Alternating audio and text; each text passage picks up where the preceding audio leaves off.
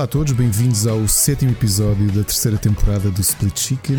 Eu sou o Ricardo Correia, comigo o Rui Parreira e quero-vos falar a partir de um bunker, mas um bunker muito, muito especial. Um bunker feito de uma manta branca com borboletas cor-de-rosa. E não, uh, ao contrário do que posso imaginar, nós não consumimos estupefacientes para começar este programa. Esta é uma realidade. Um, talvez já expliquemos o porquê de eu estar neste momento numa espécie de sauna, sauna improvisada com os meus monitores à frente. Rui, como é que tu estás? Apesar de assim às gargalhadas já. Porque mandaste uma foto, a foto da tua tenda, e eu pensei, caburro. Já agora, pessoal, isto não é Como metáfora. se essa cena fosse tapar o som. Como se isso fosse tapar o som, meu. O som enfia-se Foi que- pelos poros, Foi o que ela meu. disse. Já agora, uh, isto é uma metáfora. Isto do Rui dizer enviaste uma foto da tua tenda. Uh, eu não ando a enviar fotos. A armares a tenda. Exato. A armar, com a tenda armada. Ok, a explicação é simples para vocês não estarem aqui um bocadinho perdidos a pensar bem. Depois da estupidez da Bárbara, da tempestade de Bárbara Guimarães, estes tipos passaram-se por completo. Ah, estava a tentar isolar o som porque tenho neste momento a, a- a minha mulher numa, numa chamada na, mesmo à minha frente, ou seja, do outro lado do monitor, e estava a tentar isolar o som. Então lembrei-me de fazer aqui uma espécie de sauna improvisada com uma manta e isto de Isto fica, fica já o disclaimer se, se durante o podcast ouvirem vozes femininas. sou eu. Sim, o Ricardo está bem acompanhado. Exato. Portanto, é isso. E tudo bem, tudo bem, Ricardo. Já agora passaste uma voz e nem sequer eh, cumprimentei. Está tá tudo espetacular. Tá- estamos naquele mês mesmo. Aquele mês, estás a ver? Aquele, estás a a ver? acabar. Aquele mês, mês, mês, mês. Não, eu por mim já estou a falar como se estivesse em novembro. Portanto, estamos naquele mês timeline, aquele mês antes do Natal, onde acontecem as cenas todas. E neste momento, adivinha-se, não é? É a chegada das novas consolas e um gajo começa a fazer contas à vida ah, e ao tempo para fazer as coisas todas. Enfim, entre muitas outras coisas mais que hum, eu não quero falar neste podcast, se calhar para a semana a gente fala, tu já sabes, coisas a acontecer. Ah, a nível pessoal, não tem nada a ver com jogos, já, ou tem a ver com jogos, mas não tem a ver com jogos ah, do nosso hobby, se é assim que podemos chamar ao trabalho. Mas, yeah, Ricardo, de resto, muitos jogos, muitos filmes, muitas séries. Tu já vi que encheste aqui o documento cheio de Sim, cenas algum- e eu não tenho algumas nada. coisas. eh, algumas coisas. Por acaso não tivemos tempo para jogar board games. Eu tinha aqui um. Tinha aqui planeados um, umas quantas. Planeado umas quantas jogatanas de board games, mas não, não, não conseguimos. Mas aproveitei para, para jogar algumas coisas, para ver algumas coisas. Mas Já lá vamos, não é? é, Não- apesar não- deste não- programa, este programa, eu não sei, se- nós dizemos sempre isto. Este programa é que vai ser o programa mais curto. Eu, eu acho que este programa é Não, capaz de ser este tem que ser curto. curto. É que o guião é fraquinho esta semana. Não há, é, lá está. Não há nada a acontecer de jeito. Ou seja, há, há muita cena cor-de-rosa porque nota-se que parece que estamos em agosto. Exato. Vejo os sites a arrebanharem o tacho e isso não interessa para aqui. Ah, algumas coisas não interessam. Ahm, mas ah, posso dizer que, por exemplo, lá está, estás sempre a dizer que eu escrevo sobre a NASA. Não foi eu que escrevi, mas a NASA hoje revelou, hoje, segunda-feira, revelou que encontrou mais água na Lua. Ou seja, o pessoal ficou todo maluco. E o programa Artemis, que tu há duas semanas É não verdade. sabias que a, NASA, que a NASA ia regressar à Lua, para eles foi achar tipo, malta, já não precisamos de levar eh, garrafões de água Hum, do luz porque afinal há lá água. E então eh, era isso. Eh, mas há aqui um pequeno detalhe: eles encontraram gotículas. Portanto, uma gotícula que, segundo os cálculos da NASA, toda a água encontrada até agora dá para encher uma garrafa de 33 eh, centilitros. Portanto, boa sorte de não levares a garrafão de água do luz para Marte quando- para, para a Lua quando lá forem. Sabes que por isso, Para por o isso é que ano. serve a urina, não é? Porque os fatos Ah, filtram sim, aquilo completamente. e- Não é só a urina, o suor, Exato. todos os fluidos são transformados em Coca-Cola ali. Exato. Mas, mas é verdade, mas é verdade. E tem mesmo que ser assim, porque senão ah, o pessoal tem sede de bebe e não pode. Se calhar eles têm um regime brutal, devem ter uma. Ah, não sei se aqui a estação espacial tem esse problema, porque as naves estão sempre agora. Pá, e agora temos as privadas com a SpaceX ah, a fazerem viagens mais frequentemente. No, o último voo da. Eh, não sei se estás atento, mas de, sei lá, de 6 e 6 meses, penso eu, muda a, eh, a comitiva, a expedição, Sim. como eles chamam. Estão sempre três permanentes na, na estação espacial, depois chegam lá três rendem estão lá uma semana uh, para passar o testemunho. Os outros três que lá estavam voltam à Terra, e então.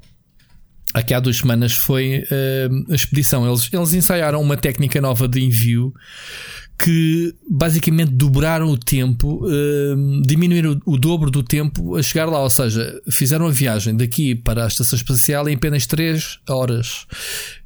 Se é metade, demorava 6. Pá, não é nada, mesmo que sejam 6 horas, 3 horas, meter pessoal ali na estação espacial. Portanto, penso que não é nada. Obviamente, estamos a falar da Lua, estamos a falar de outro campeonato, bem mais longe, obviamente. E, e, pá, e esta logística da água parece peanuts aqui, não é? Se calhar no deserto do Sahara dás razão ao facto de não haver lá água, né? Então, imagina na Lua, se não tiveres, é morte, não, não estás lá o tempo uh, que precisas.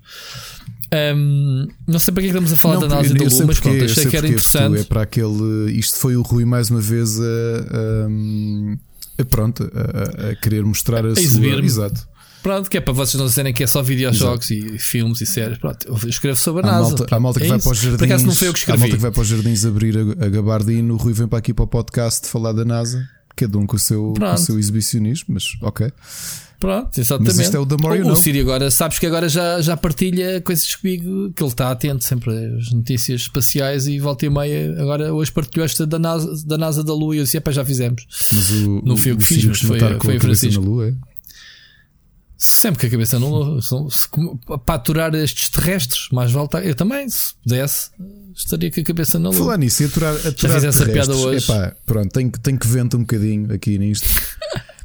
Eu então, não queria que falasses nisso. É, é rápido, é rápido. Então, duas manifes no fim de semana com chalupas que são contra a pandemia, a sério, em público, yeah. a dançar yeah. e a abraçarem-se e dar beijos na fase em que estás com 3 mil e tal por dia, 3 mil e tal casos por dia. Isto é, é, é um essa, treino award, não é? Essa, essa estupidez humana é quase equiparada àquele grupo de enfermeiros, penso que sejam enfermeiros, corrijo-me se estou a ser injusto, que decidiram também fazer greve no meio desta. Opá, já agora, já, pá, não.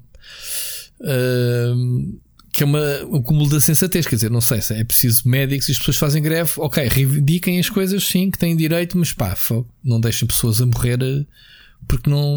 Porque tens que reivindicar o que é teu. Estás não é? a falar de sensatez, não, se não esquecer que parte destas manifes foram organizadas também por esses grupos que são os médicos pela verdade, que entretanto têm processos disciplinares na ordem dos médicos, não é? Porque é malta que acha que isto é tudo um exagero.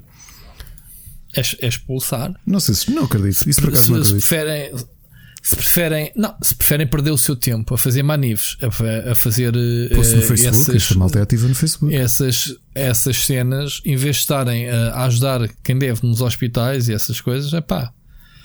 Não sei, é um muito é, estranho. É, não, não, precisamos Só, deles para nada. Eh, foi engraçado estares agora estares a falar da NASA, porque realmente vivemos num, num, numa era em que tu tens a velocidade das, das, do conhecimento e da informação é assim, não é? Portanto, a NASA descobre mais moléculas de água na Lua e tu estás aqui, no teu caso, na, no Conselho de Oeiras, não é? E sabes uhum. assim, instantaneamente. E eu ainda hoje estava a dizer isso à Alexa, que é irónico, ali no meu moral, que, que acho que é um dos grandes paradoxos da, da, da nossa realidade, que é uh, tu hoje. Lembro, por exemplo, eu vou descrever como é que foi o aparato lá em nossa casa. Eu não era nascido, obviamente, nem tu quando o homem foi à Lua, portanto, a, toda a cobertura televisiva, aquilo foi um evento, não é? As pessoas queriam saber, queriam ver, queriam ficar a olhar para a Lua, a ver foi se conseguiam ver uh, o foguetão a subir. Ainda hoje se vê lá o astronauta, não sei se consegues olhar para a Lua e vês a silhueta Exato. do astronauta, não sabes não, essa? Está, está lá. Mas, mas estás... Tu nunca ouviste falar que, que, que, as, que as sombras que a Lua faz de um certo ângulo parece um astronauta? Não. Assim não, não sabia dessa. Mas pronto, o que eu estou a dizer é que na altura tu dependias, ou seja, o acesso à informação era muito limitado, percebes? Era, a velocidade era o que era, não é? Quer dizer, tu aqui em Portugal, em pleno Sim, Estado tu... Novo, para saberes como é que era a chegada à Lua, tinhas o RTP a, tu... a, a... Sim, sim, tu agora, a tua próxima viagem à Lua vai ser uh, transmitida em streaming. Tu estás a ver é. em tempo real o pessoal a, a, chegar lá e a poisar, não estás à espera das, das imagens. E a NASA é bastante ativa no que diz respeito aos streamings das missões.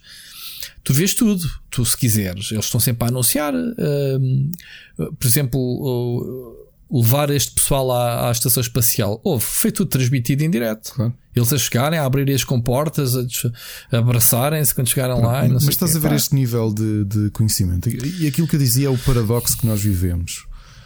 Tu tens um acesso, ou seja, o volume de conhecimento é incomparável uh, àquilo que já existiu não é? na, na, história da humanidade. A exponencial de produção de conhecimento é, é, é, impressionante. O acesso democratizado a essa informação, especialmente nós que não vivemos em regimes autoritários, não é? Que nos bloqueiam o acesso, nós temos o acesso a tudo que quisermos a tudo, não é? Um, e é mesmo assim, é Sim. neste tipo de neste tipo de, de, de de sociedade em que tu tens uh, a um clique uh, qualquer informação que queiras ter, em que tu tens realmente a proliferação de teorias da conspiração e desinformação e tudo isso, percebes? Repara, oh Rui, numa fase em que todos nós estamos a pensar como é, o que é que vão ser os próximos meses, é uma incógnita, não é? Tu ainda há pouco estavas-me a lembrar, em off e com razão as, as, notícias boas também têm que ser relembradas, não é? A questão do sucesso da, da vacina de Oxford um, e não é uhum. a única, portanto, há mais vacinas das que estão na corrida que claro. parecem que estão a ter. E é uma corrida, uma competição muito grande e isso acelera o processo. Só, só que, que, toda a gente quer escrever o nome na história uh, desta pandemia, obviamente. Pela positiva, não é? Isso, se possível, antes da próxima semana, uh, antes das eleições. Estás a perceber? E, e depois vês, uh, ou seja, no, no, caso Portugal e não só, a Europa sabes que está com números como assustadores, mesmo. Países que tinham a coisa relativamente controlada, como era o nosso caso. Eu acho que as pessoas deixaram de ter medo. Eu, eu, acho, eu acho que... que... é aqui um cruzamento de duas coisas perigosas, que é a saturação. É, eu, no outro dia disse isto: a saturação é inimiga de, do racionalismo e do pragmatismo. Que tu estás todos nós estamos saturados. Pessoal, é, em off, não, obviamente não vou entrar em pormenores, mas está aqui a desabafar com o Rui. Eu tenho imensas saudades dele. Imensas, porque o Rui é um, é um dos meus melhores amigos. É uma pessoa que eu. Diz isso a toda a gente, meu. Eu, o que me irrita em ti é isso. toda a gente é teu boi de amigo, meu. E tu tens boi de amigos. É só para dizer que tens boi de amigos, tenho, meu. Pronto, tá? Não chores. Ah, não vais começar a não, aqui no podcast. É, é, e a realidade é que todos nós estamos saturados. Uh, e, é verdade que tu, há muita gente e desculpem usar o termo pessoas mais fracas, que, têm esta necessidade de validação, ou seja, querem acreditar numa coisa e, e, existe um espaço na internet e nas redes que vão validar essa coisa. E é assim que proliferam as teorias da conspiração. Tu queres acreditar que isto não é nada e que está a ser um exagero e que devias voltar à tua vida normal, então tu vais procurar grupos e pessoas e uh, posts que te deem essa validação. Estás a perceber? Porque tu queres voltar ao normal. Pá, eu eu até me tenho afastado mais das redes, eh, pessoalmente. Bah, o Facebook, então, Jesus, raramente lá vou. Vou lá partilhar as cenas ou, ou falar com pessoas. Em termos de timeline, esquece. Acho mais divertido o Twitter por causa disso, porque. E acho que é o melhor que tu fazes. As coisas sabes? aparecem e desaparecem. É o melhor que tu fazes. Yeah. Eu acho que é o melhor que tu fazes. É... E tu, às vezes, vejo-te a ti a chatear-te com esses assuntos, só te serve para te enervares, não é nada.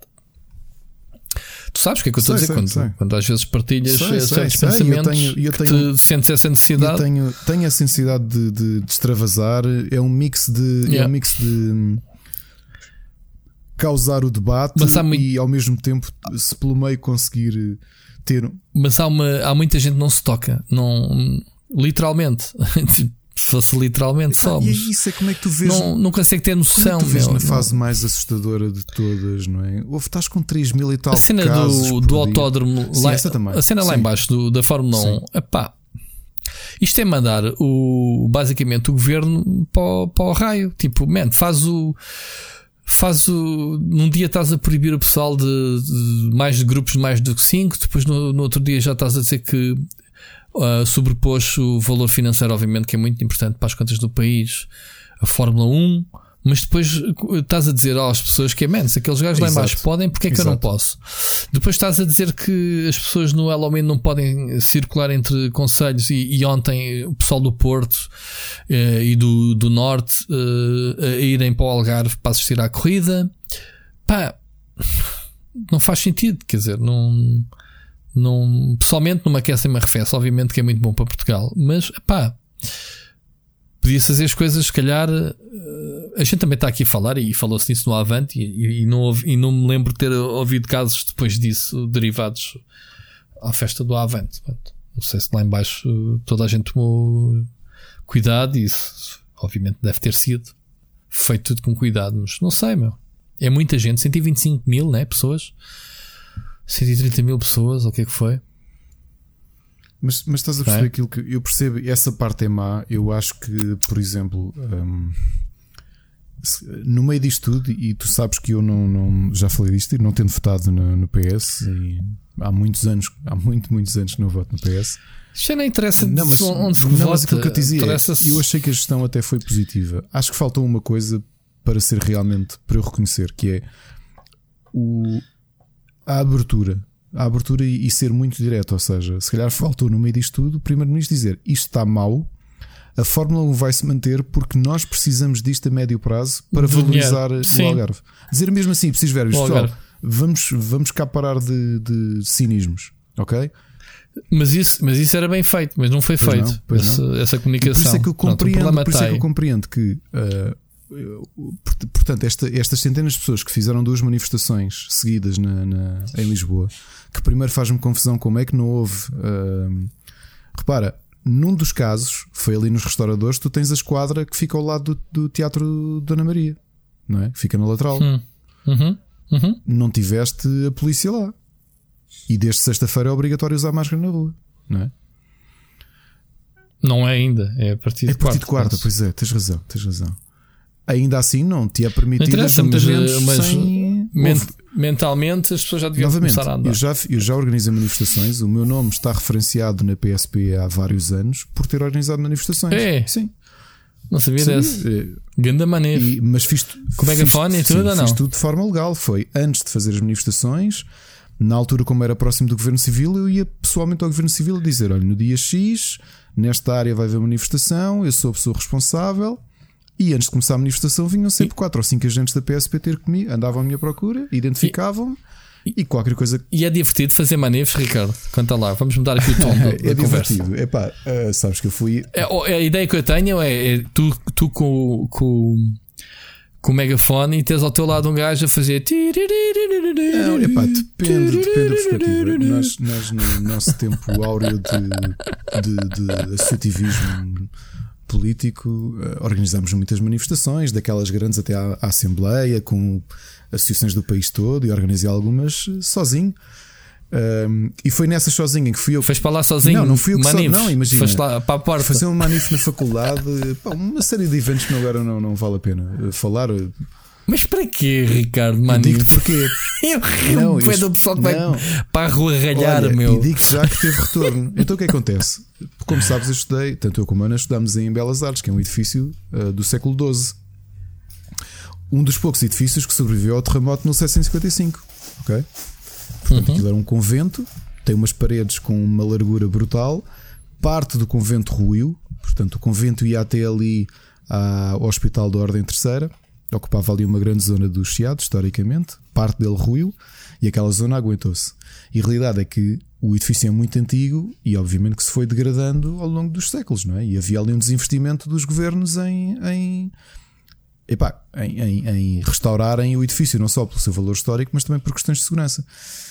E pronto, e agora se me permite aqui um momento de história que parece curioso e que, e que durante meses e anos houve boatos sobre, sobre o meu nível de o meu nível de manipulação das pessoas. Então o que é acontece? Fizemos uma, uma RGA, uma reunião geral de alunos, eh, para discutir as condições de segurança da faculdade.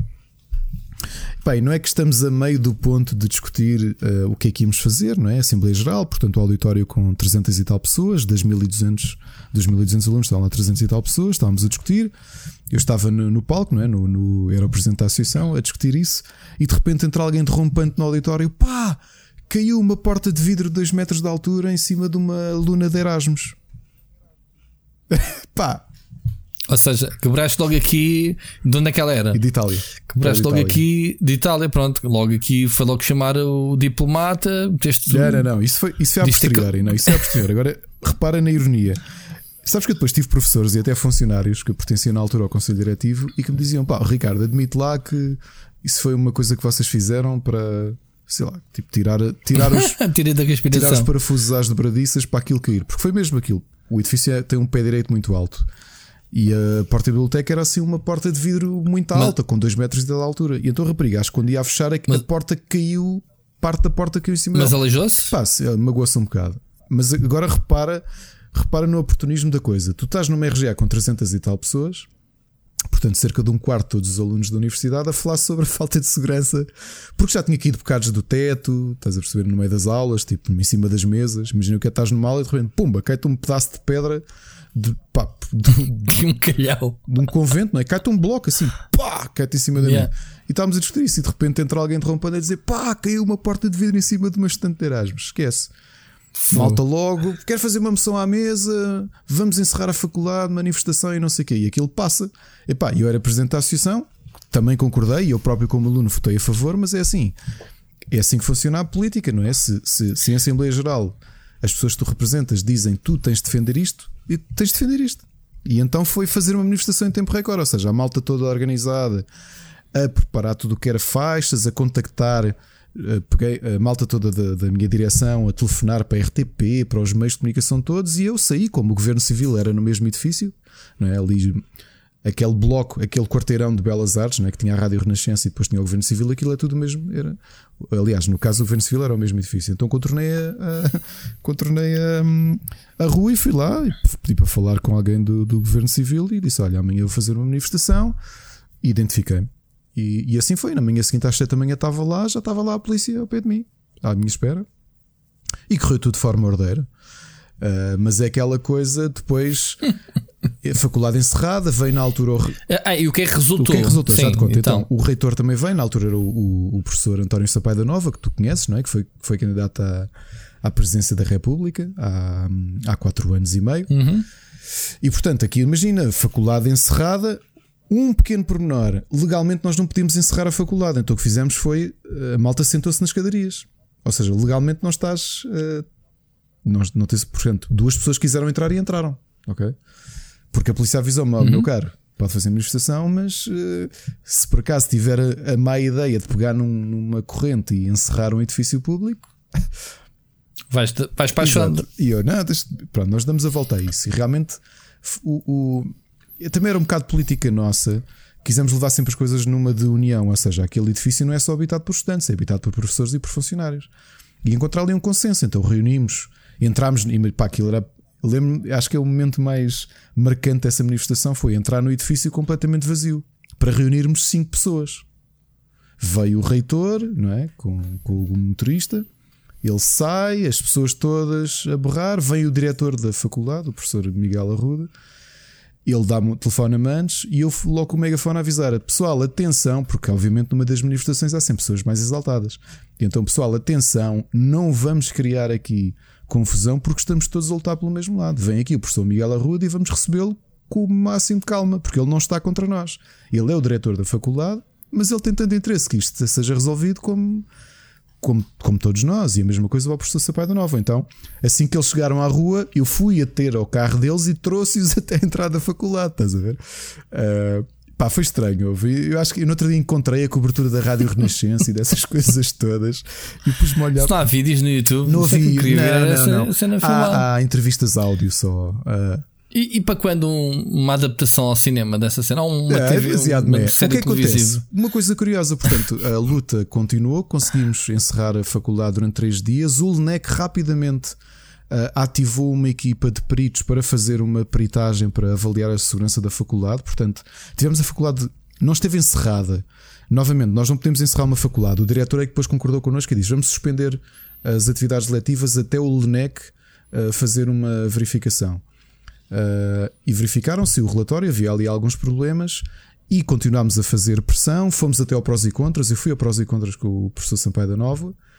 E na altura, do outro lado, como opositor, o, o professor Mariano Gago, falecido Mariano Gago, foi ministro, que era ministro da. Isso, isso, Hã? isso do vídeo do prós e contras tem que existir. Existe alguns, sim. Uh, Eu por acaso não sei se tenho, tenho Então- lá ouvido isso. Posta isso, quero ver isso. O que acontece? Eu acho que os nossos ouvintes querem ouvir também, né, malta? Façam só O que, ouvir. o que é que Digam acontece do- ali de, de, de interessante? Twitter. Um, A escola foi arranjada ou não? A escola foi. Isto já, e, portanto, isto foi no meu quarto ano de faculdade, o meu penúltimo ano de faculdade.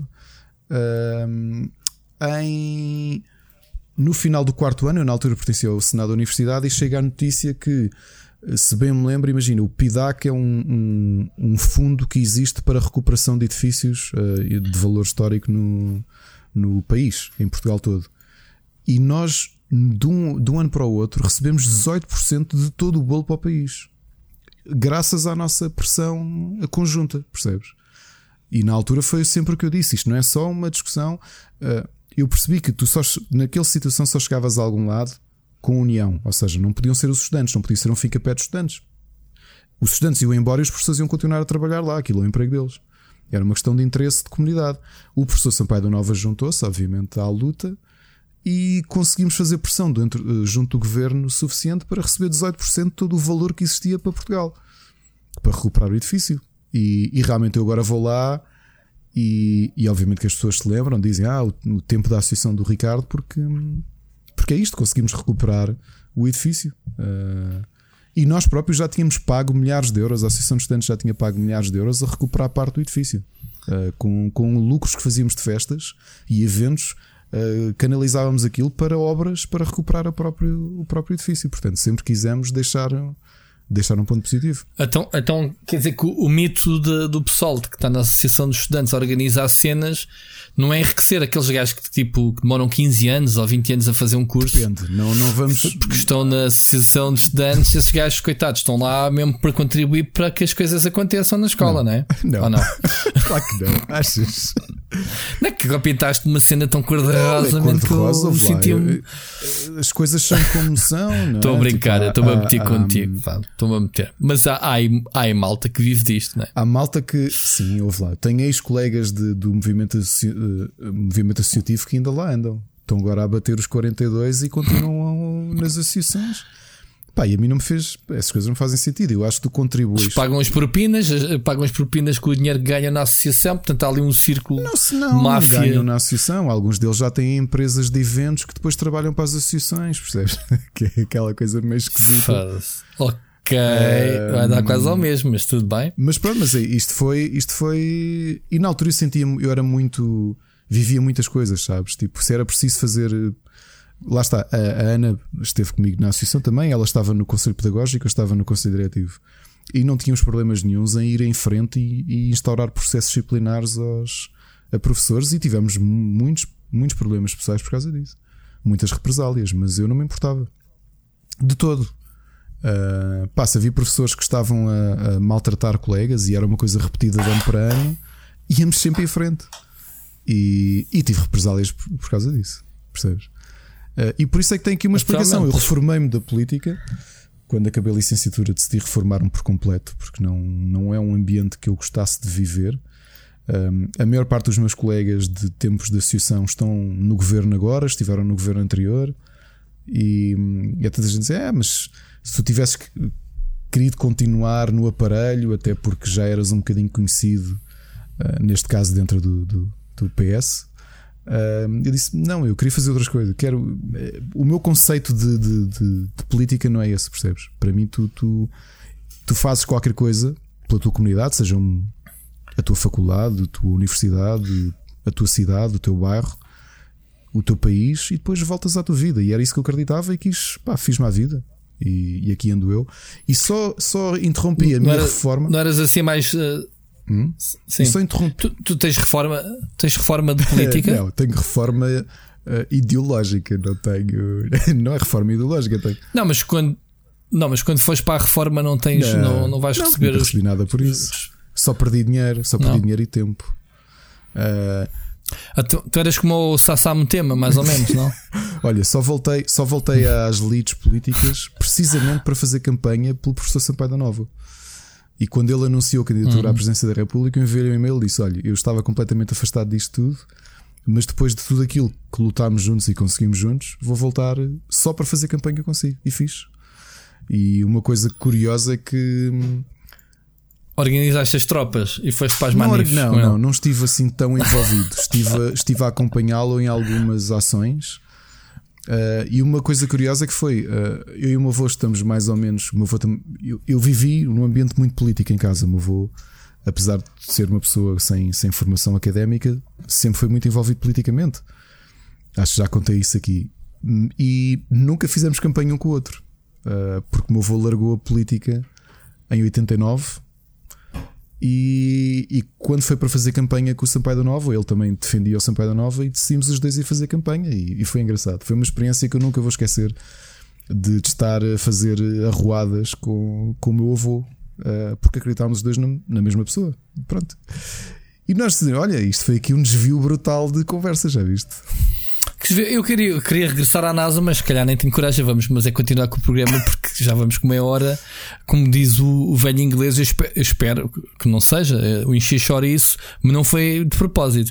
Uh, como dizia o nosso ouvinte, quem é que dizia? O nosso ouvinte que o podcast é a vida, é. não é?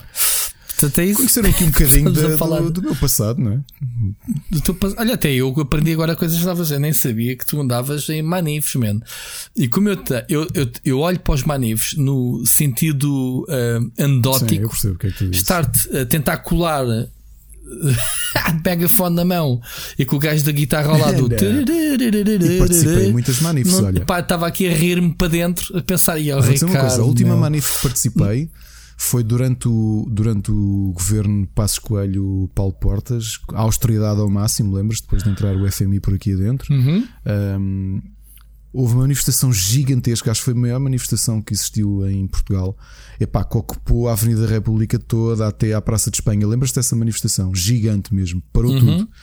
Eu estive lá com a Ana. A Ana estava com 7 meses e meio de gravidez e nós sentimos que, que tínhamos de ir. Foi a última vez que fomos a uma manifestação. Mas eu nunca olhei para a coisa de forma andótica. Eu acho que as manifestações. O problema é que tu tens muitas vezes uma imagem que é passada nos mídias, mas a manifestação é uma arma de contestação e eu. E acho que as pessoas, quando defendem algo e quando acreditam em algo, devem, devem fazer-se ouvir. Um, só que as manifestações têm sempre um problema, porque por muito bem intencionadas que sejam, tens sempre o, tens sempre agentes de provocação, não é? Que são, que são uma figura, uma figura que, que, que, que os próprios governos usam, não é? Sempre usaram historicamente.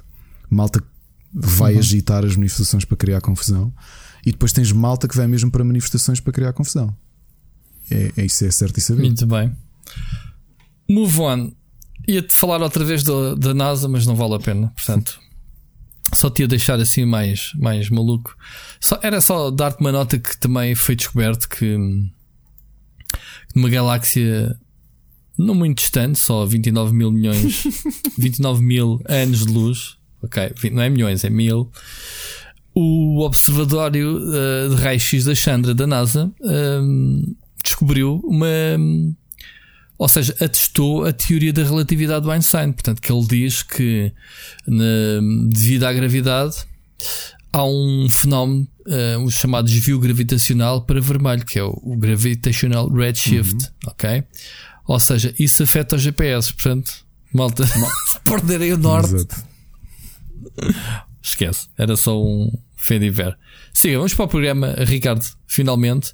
Vamos falar aqui num primeiro tema. Isto são temas, vou-vos vou dizer, isto vai ser o, o, podcast que é, o, o que havia para falar de interessante já aconteceu. Manifes do Ricardo.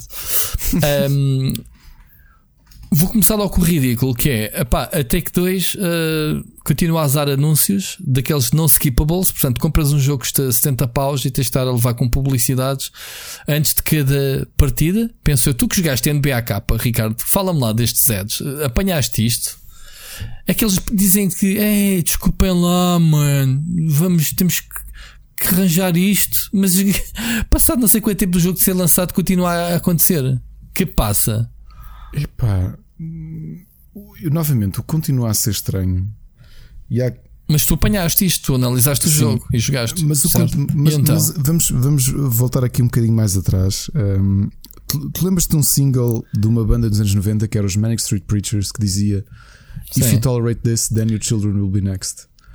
É? Next. Eu, eu, acho que é, é daquelas coisas, tu pensas assim, então tu compras um jogo, não é? tu, não é um free to play. No free to play tu aceitas um ad, não é? Pá. Sim, mas mesmo assim os ads que tu aceitas dão skip. Tu vês 3 segundos e dás skip. 3 ou mais, alguns que agora vês 30 segundos e depois pronto, podes jogar.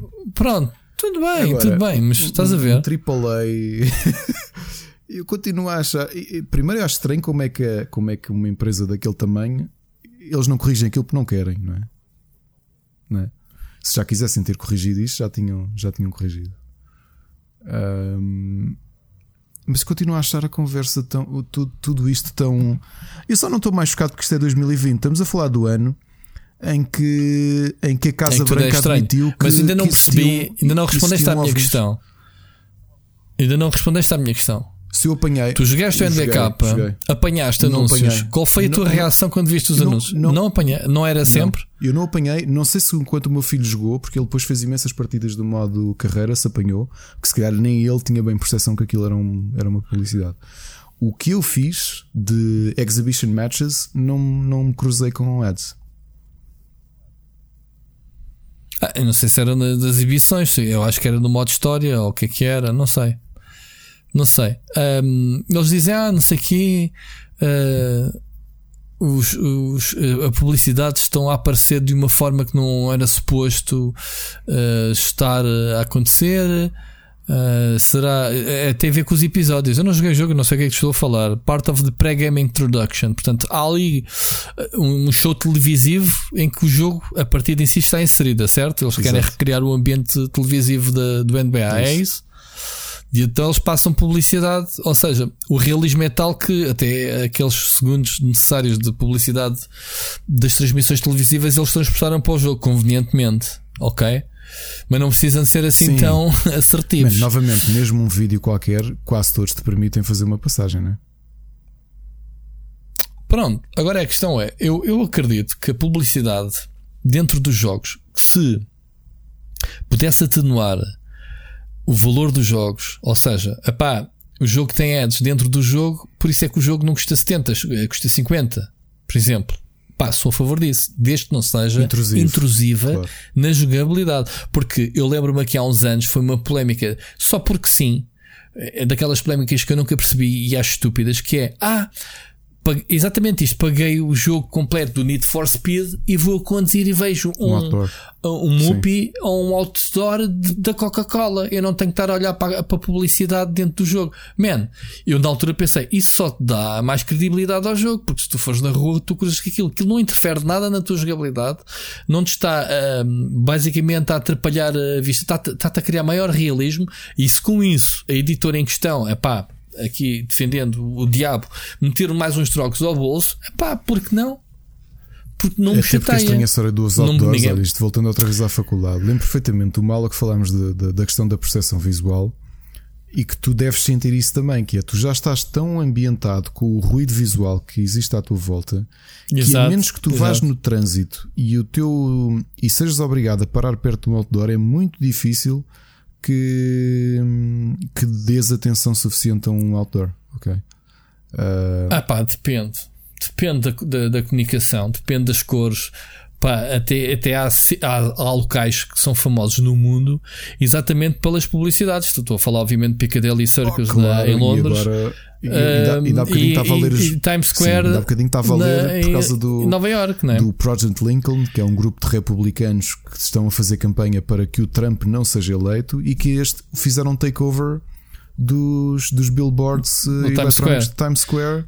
Uh, mas para se ver, eu fui aos dois sítios, já estive no, em Piccadilly e já estive no Times Square e fomos lá de propósito Sim. para ver Sim, espera, o show estás a falar cores, disso. O que eu estou a falar é os outdoors que tu tens não, é aqui é, Não deixa estrada, de ser publicidade, estás a mamar claro, com a informação. a dizer, é, não é? o outdoor básico, não é? Transpondo isto um bocadinho do Need for Speed. Se tu fores entre o teu trajeto de casa e o escritório a conduzir, ou se fores em direção a Lisboa, pela hum, pela IC19 vais cruzar com, com alguns. Lembras-te de algum? Não sei, mas aquilo para ti é, é Opa, mancha. Com, com certeza, uh, sim, faz parte de uma pessoa. Ando a 180 mas, mas ando, a, não é nada disso. A informação, a informação passa, Ricardo. É como a história do Fight Club. Tu, tu vês uma pila, mas não a vês. Mas ela está lá. Mas tu viste-a. Não te, sabes sim, disso, não tens sim. a percepção. E, e, no filme genérico, no fim, espeta-te capila e tu vê-la. É, Pronto. É, é, e tu vê, é, andas, para trás a pôr na pausa para ver se apanhas aquilo e, e está lá. resquícios subliminares Agora, e continuo a achar que um outdoor funciona. Pronto. Eu noto isso, é, por exemplo, na calçada de Carris. Eu dou atenção aos outdoors quando apanho, o, quando apanho trânsito. Porquê? Porque é normal, tu paras Opa, e olhas desculpa. e vês o, o outdoor se for bem feito, vês. Ou lá, não é por meios que te faz na segunda circular e tu és obrigado a olhar para a guitarra do Rock in Rio, seja em ano Sim. ou não do Rock in Rio, está lá a guitarra. Isso é um outdoor, Ricardo, não é? é Até não é isso que eu estou a dizer. Está é tão bem feito é e é tão giro. Tem que estar bem feito. Porque eh, na experiência, mas experiência de condução, eu sei, que, eu sei que colocou, mas não se devia colocar, porque a experiência de condução passa inclusivamente por aquilo que está à tua volta e tu não tens tempo para ver não é? Porque, claro. por exemplo, estavas a falar dos MUPIs, os MUPIs, aqui, por exemplo, os de paragem de autocarro, não estão feitos para o teu tempo de atenção enquanto condutor, estás, estão feitos para o teu tempo de atenção enquanto peão, não é? O que não quer dizer que eles também não tenham interação claro. contigo, enquanto condutor. Paras num semáforo, estás uma paragem ao lado, lês aquilo, não é? Uh, mas isso, isso é compõe, claro nossa, sim, isso é Ricardo, é compõe o nosso cenário mas, urbano e portanto. Mas sim, é por, é por isso é que há muitos edifícios em Lisboa uh, que estão a receber propostas maradas para as suas fachadas Exato. serem pintadas, uh, pá, seja publicidade, Como seja. Na Avenida República, for. tiveste e... alguns, alguns prédios ali ao pé da Campo ah, Pequeno, são descobertos com publicidade. Pá, se vier aqui uma empresa bater à porta como administrador do prédio, pá, temos esta proposta, queremos usar a fachada, está estrategicamente bem colocada num local onde passam carros, queremos usar a fachada para meter lá a publicidade, assim assim, pagamos X. Man, Assembleia Geral, temos esta proposta, podemos ganhar aqui uns trocos. Como é Olha, é que é? Curiosamente, Opa! já te disse que eu, eu, eu cresci ali ao pé do, do avião, não é? O nosso prédio fica junto à segunda circular. Tivemos muitas propostas uhum. para colocar um outdoor no prédio e, a, e as reuniões de condomínio chumbaram sempre os outdoors. Não querem? Querem poupar o design não, do prédio? Não, poupar, para não sei, aquilo dão. Os prédios são, são o que são. Não, não sei, era malta que. Pá. Não, não, somos contra, somos contra, somos contra. Pá, tu vais ali na, na segunda circular, quando. Ali, antes, mentira, antes, na IC19. Antes, do... antes de chegares à segunda circular, antes de chegares ao Estádio é, da Luz, tu tens é, um, um prédio. Sim, com a Vodafone. Tem... Sempre com publicidade da Vodafone, Pronto, é verdade. Tens sempre é. lá. Pronto, é isso que eu te estou a dizer. Se tiverem estrategicamente, claro que te lembras. Claro que a publicidade, não, Rui, mas o que, pá, de uma forma ou outra, é, vais para a pala. Para ti não é lixo visual porque faz parte da linguagem da cidade, percebes? Era isso que eu te queria dizer. Tu, como condutor, tu não estranhas um outdoor em sítio nenhum. Não estranhas. Sim, sim, sim. Pronto, mas agora é no NBA. Isto já é conversa, isto já é intrusivo para caraças. Quer dizer, eu quero estar a jogar o jogo e tentar mamar com 2 minutos, ou um, ou nem que sejam 30 segundos de publicidade que não me interessa. E eu, não, eu quero é passar até aquele pessoal que joga e está-se a cagar para as cutscenes e, e, quer, e não consegue, uhum. porque está lá a publicidade. Pronto, não há mais nada a dizer. Isto é triste, já falámos aqui sobre isto, mas era só um. Pá, achei piada dizer, pá, isto é a lata de continuar com o mesmo problema, dizer, oh, desculpa lá qualquer coisa, eh, mas continuamos eh, com o mesmo problema. Ricardo, esta semana, eh, ou melhor, num podcast que eu, que eu participei um, ehm, aqui há uns tempos do Feature Behind do é mais é jogos falámos de uma cena gira que derivado à facilidade das das capas da PlayStation 5 uhum, eu ouvi, eu ouvi. saírem facilmente. Tu ouviste isso? E eu eh, foi o único que defendi que pá, olha que isso se calhar não é negócio, porque, porque tiveste essas uh, a Xbox, Xbox, já experimentou, yeah. já experimentou isso e não resultou oficialmente, claro, mas não quer dizer que não haja negócio paralelo. E já há, portanto, não sei se tu já tinhas não. essa informação, mas há uma empresa já a vender as. Chama-se. Pá, o nome é genial. PlayStation. é brutal. E portanto, eles estão a vender já em pré-order, por já, porque a consola ainda não saiu, uh, várias cores: uh, vermelho, azul, cinzento em que podes substituir em, em relação à branca. Bah, não há nada que me troque aquele branquinho, pelo que eu vi nos vídeos. Uh, desculpa, consola aqueles luzes azuis no branco, parece muito bem. Mas o que importa saber é que tu podes pegar nestas um, plates à parte, que custam 40 dólares, mesmo assim não, não é barato. E podes pintar o que tu quiseres e personalizar a consola. Portanto, vai haver aí obras de arte. Um, para pintar, nem que seja para pintares o, o céu, não é? Há muita gente que fez a, o meme da PlayStation parecer o céu do Dragon Ball. Pronto, pode pintar aí a cara do gajo. A melhor todas que vi foi uma imagem de uma igreja, não sei onde, cuja. o Papa, não. a imagem de uma igreja, aquilo acho que era o. Os vitrais do, do os vitrais de uma das abóbadas que, pá, que como eram muito geometrizadas uh, faziam lembrar a PlayStation. PlayStation de perfil, meu, pá, mas assim uma coisa muito parecida. Não sei, man, só, só eu é que gosto do, do, do design da consola. piada por ser, ser diferente, mas uh, pá, vamos ver. O grande Tu achas que estas abas assim para fora é só para o estilo? Isto era dispensável e fazer uma consola geométrica? A realidade é que, uh, do ponto de vista de design, a Apple, tu a como Apple, design... Apple fez tudo ficar clean. A Apple e também o IKEA por extensão. Por extensão não? É? Tu viveste os últimos 15 anos. A consola não deixa de ser clean, a consola até é bastante clean, este branquinho. Mas não é isso, é que, não, é que, tu habituaste a uma linguagem que tinha que ser tudo depurado, portanto tinha que ser tudo poligonal. Uh, e é interessante ver outra vez uma consola a querer, a querer mudar um bocadinho isso, não, é? não ser um, não ser um paralelepípedo, porque a PlayStation é engraçada a 4, mas se tu analisares bem, é um paralelepípedo. A Xbox One é um paralelepípedo. Pá, eu não quero saber, eu vou dizer assim, Ricardo, uh, PlayStation de Portugal, a PlayStation 5 é muito linda. Mandem-me para cá. Pronto, está dito. Não, pá, não vou pá, para as redes sociais não. Eh, fazer indiretas, nem não, vou. Acho... De repente o canal passa a ser só de PlayStation. Não, devias, vou fazer nada fazer disso. daqueles artigos de as minhas melhores memórias da PlayStation 4 a ver se te mandam um. Olha, boa, é isso. E pá, vou fazer a partir de agora. Estão a ver este podcast. Vou só fazer eh, vídeos a falar da nova geração de consolas, a ver se pinga. Eu acho que ao final do resto do episódio podia ser só a falar da PlayStation. Oh, wait. Não, mas é que eu já a última semana só tenho lançado vídeos nova geração. Será que aqui há algo? não, mano, eu só quero informar as pessoas, Ricardo, mesmo. Bom, vamos lá. vamos lá continuar. Um, Deixa-me aqui só ver uma coisa. Uh, pronto, acho que era, era isto das Playstations, não há mais nada a dizer. Vamos, é, é, nós, é, é, daqueles episódios que eu até gosto: é picar o ponto, picar, picar a noticiazinha e depois, se houver uh, margem para a gente discutir aqui um bocadinho extrapolar, fiz. Já extrapolámos aqui na PlayStation, transformarmos a notícia, olha, já há capas em pedincha, vamos ver se resulta. Olha, Notícia boa: Oscar Isaac tornou-se o Moon Knight de Marvel. Eu perguntei-te há bocado, sabias que era uhum. Moon Knight, porque eu conheço a personagem, é um encapuzado, não é? É, foi, foi uma espécie uh, de resposta da Marvel uh, à, à existência do Batman. Portanto, tu sabes que a Marvel e DC sempre andaram um bocado às cabeçadas do Batman sim, a inspirarem-se um ao outro, ah, é? sim, pelo tipo de personagem. Uh, porque se, se analisares bem, o Mark Spector é um bocadinho o paralelismo do, do Bruce Wayne, porque é um milionário, aventureiro, com gadgets e afins. Pá, eu li por alto ao bocado que este personagem foi criado como um vilão, depois levou um reboot. Uh, Sabias? Sim, não sei se sim, sabias. Sim, sim, sim, sim. Um, como vilão ele era um vilão quando foi criado, mas depois houve uma houve uma um reboot à personagem que o tornou uma espécie de esquizofrénico. Ele não sabia sim, bem sim, o que é que fazia. Era um, era um personagem, mas eles sabes que a história de ser um vilão ou não ficou sempre mantido um, por ele ter por ele ter personalidade múltipla.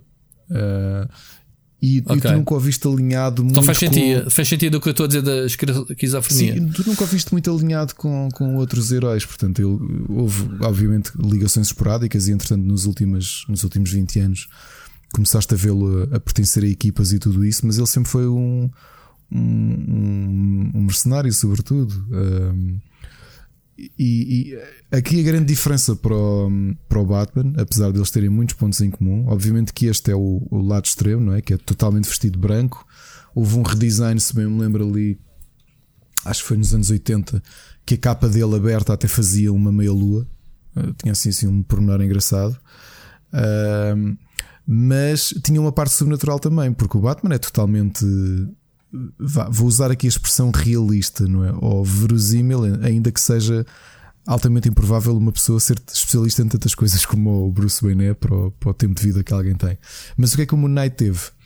Ele, ele esteve às portas da morte e houve um, uma divindade egípcia, o deus da lua egípcio, que é o Khonshu, que, que lhe ofereceu a possibilidade de voltar à vida, mas ser uma espécie de, de representante dele na, na Terra.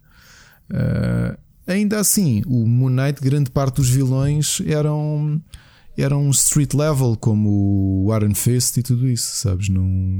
Hum. Ou seja.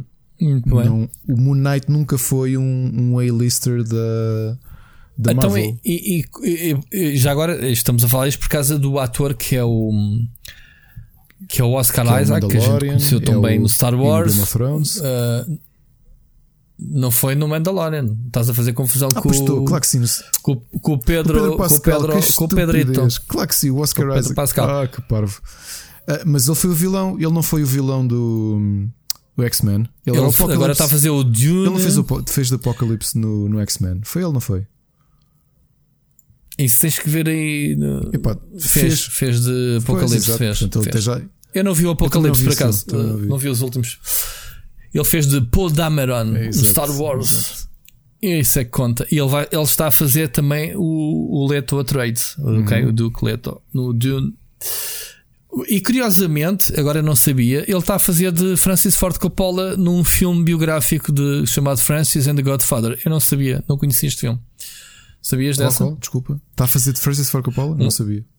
Sim, num filme biográfico chamado Francis and the Godfather. Portanto, provavelmente. Sim, por causa do sucesso que o catapultou por do causa Godfather. do Godfather. Exato. Yeah, muito bom. Olha, mas é interessante Olha, é assim. Eu só e acho até- estranho porque o Moon Knight, pá, eu, eu li praticamente tudo o que existe no Moon Knight e nunca, e, e nunca encontrei. Nunca achei que ele tivesse assim um, um, um Mas story arc. eu, ele foi- eu li, li que ele foi um Vingador. Ou pelo também menos porque toda a gente cena qualquer. Toda a gente foi Vingador. Ele Ok. também foi. Então, e no MCU, o que, é que, o que é que se pode fazer com ele, na tua opinião? Na tua vasto O que conhecimento? eu acho que o posicionamento que eles vão fazer é tentar criar um paralelismo de um, de um herói street level, ok? Que foi o que tu tiveste com o universo Marvel da Netflix, mas transpor isto para o cinema para servir quase de contraponto ao Batman. Eu acho que esse é o posicionamento que eles vão querer, ok? O personagem é um bocadinho mais conturbado do que o Bruce Wayne, é? apesar de ter mais ou menos um- uma linha semelhante, o fato de ser um um milionário, tem lá tem o seu, tem o seu vá, chamemos-lhe mordomo, uh, só que é um tipo com personalidade múltipla. é? E é um tipo que foi agente da CIA, que foi um mercenário e que fez, fez muita coisa má. Um, é um bocadinho o anti-herói, mas eu acho que é o posicionamento que eles querem, porque estás habituado a Iron Man e tudo isso, e de repente está toda a gente a, e o Guardians of the Galaxy, e estás a combater entidades cósmicas. E como já não tens o universo da Netflix para te trazer literalmente à Terra, não é? Assim, um, à rua, aquela luta de rua, o Moon Knight vai estar posicionado aí. Thank God. Ainda bem. Ainda bem que já não existe. Epá, fogo. Eu não, eu não consigo acabar de ver e não sei se algum dia vou acabar de ver o que. Epá, só deves ver o, Demolidor, eu acho que é, é muito bom. Demolition. isso, o, É, o, o Daredevil, vi o- todo. O Daredevil. Vi o Jessica Jones Ah, viste? 1, Então. vi o Iron Fist. Ah, é pá, não viste o Jessica? Eu, eu desisti de ver quando vi a, segunda temporada do Também Jessica eu. Jones. Olha, pensei, Rui, onde é que isto merece ser renovado? Foi renovado para a terceira, nem quis tal e qual. Tal e- Não vi, não vi a segunda do Luke Também não Cage, vi. não vi a segunda do Também vi. Fist. Não vi o Punisher. Vi a. Não, mas o Punisher tens que Não vi, ver. E se estás a ser totó, é muito bom. Ok? Vê o Punisher. E tenho pena, tenho pena da, o da, da Marvel não recuperar o Punisher com o. com o- como é que ele se chama? Com o Marado? Sim, o que era do Walking Dead. O mesmo ator do Walking Dead. O Os Antunes, 3. sim. O, então, eh, ele, é, ele é o Punisher, man. Ele é muito bom para o papel. E, mas vê, essa deves ver. Eh, o Daredevil e o Punisher O são Daredevil os- vi, aliás, e nós estávamos aqui a conversar os dois. Eu e a Ana tá- tínhamos visto uma série qualquer de ação e, e comentámos logo. Sequência de coreografada de luta, acho que a melhor que já vi foi aquela luta do Daredevil Do Daredevil nos, corredor- corredores e na esse ficou escadaria. mesmo. No, nos, Se vendeu a série. Ouve, tá Isso vendeu, tá tão man. E ele a levar, dava tanto como recebia, sim. meu. Era impressionante. muito boa a série. O Iron Fist vimos por custo. O Luke Cage vimos com custo. O Jessica Jones, eu já disse que só não vi por, com custo porque sou fã do A David primeira Tennant. foi muito boa da Jessica Jones por foi bom causa, do, do, sim, vilão. do, do, o teu herói do David Tennant, favorito. pá. Do Jaime, Jaime Mike, é. do Tennant. pá. Estava aqui já a inventar o nome português Tu- para ele. Agora estou frito.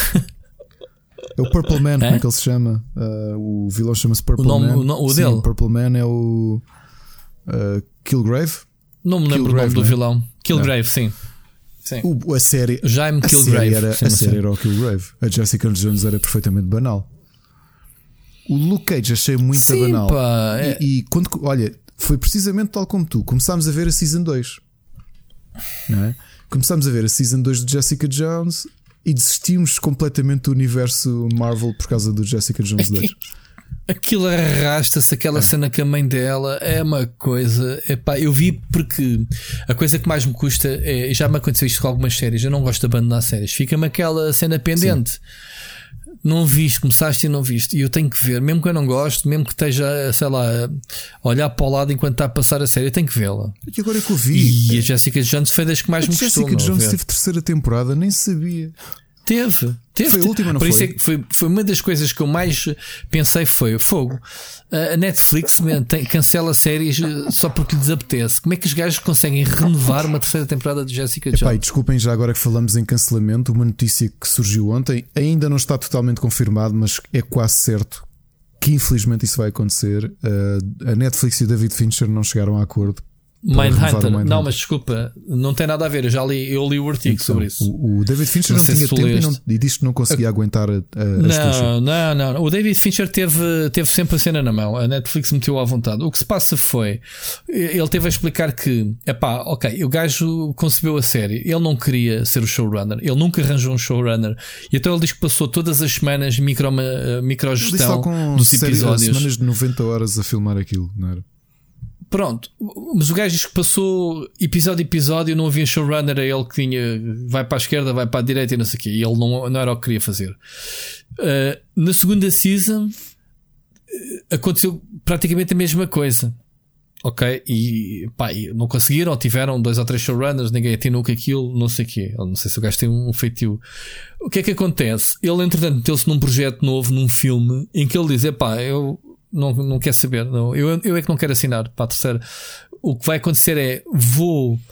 Vou fazer o filme. A Netflix diz: faz lá o filme. Eu não me lembro o nome do filme que ele está a fazer para, para a Netflix. E depois, quando acabares o filme, a gente conversa outra vez sobre Mindhunters. E ele diz: é pá, já, mas uh, provavelmente não vai acontecer porque o elenco já foi todo. Sim, uh, eles foram. O, já foi todo sim, dispensado, portanto já contratos foram pagas as sim, indemnizações, os contratos acabaram, portanto, no, uh, para o dinheiro que as séries tinha dado, nunca na vida eles têm dinheiro para fazer o recast, recast quer dizer, pagar, o pessoal agora vale mais dinheiro, né? o pessoal agora a série tem sucesso, Epá, obviamente vale pena, mais dinheiro, assim- não justifica o pagamento para ir buscar o elenco outra vez e o orçamento para, para a terceira season. Portanto, a série é morreu. série. Eu nunca vi, atenção, uh, mas uh, chamou-me a atenção, pá, que seja David Fincher. Olha, eu- até uma, oh, estava Rui, na minha lista para ver. irónica, Eu comecei a ver a série antes de perceber que aquilo era David é- Fincher. a- Ou seja, eu comecei a ver porque a a Netflix tipificou-me e disse: pá, experimenta lá isto. E eu comecei a ver. Pá, Se tu vês um, um filme do David Fincher, o objetivo é chegares ao fim e não te lembrares que foi ele que fez, porque o teu, o teu cérebro está tão, É. está tão milkshake, está tão mindfucked. não foi o caso. O que eu comecei a que- sentir que é na altura foi. Até comentei logo a Ana, pá, eu até parei e depois vimos a série juntos. Porque eu disse: a cinematografia para uma. Para um- o que eu senti foi: isto para série de Netflix estava demasiado bem filmado. Estás a perceber? O que é que eu quero dizer com isso? Uh, Estava Pá, demasiado. eu ainda não vi. E depois quando vi, quando no final assim, David Fincher, eu, ah, ok, pronto. Sim, claro, eh, mas vamos lá. E ainda por cima, é uma história que eu, que, eu, que eu já conhecia, história real, não é? Apesar dos personagens serem ficcionais, e é um tema que me agrada imenso.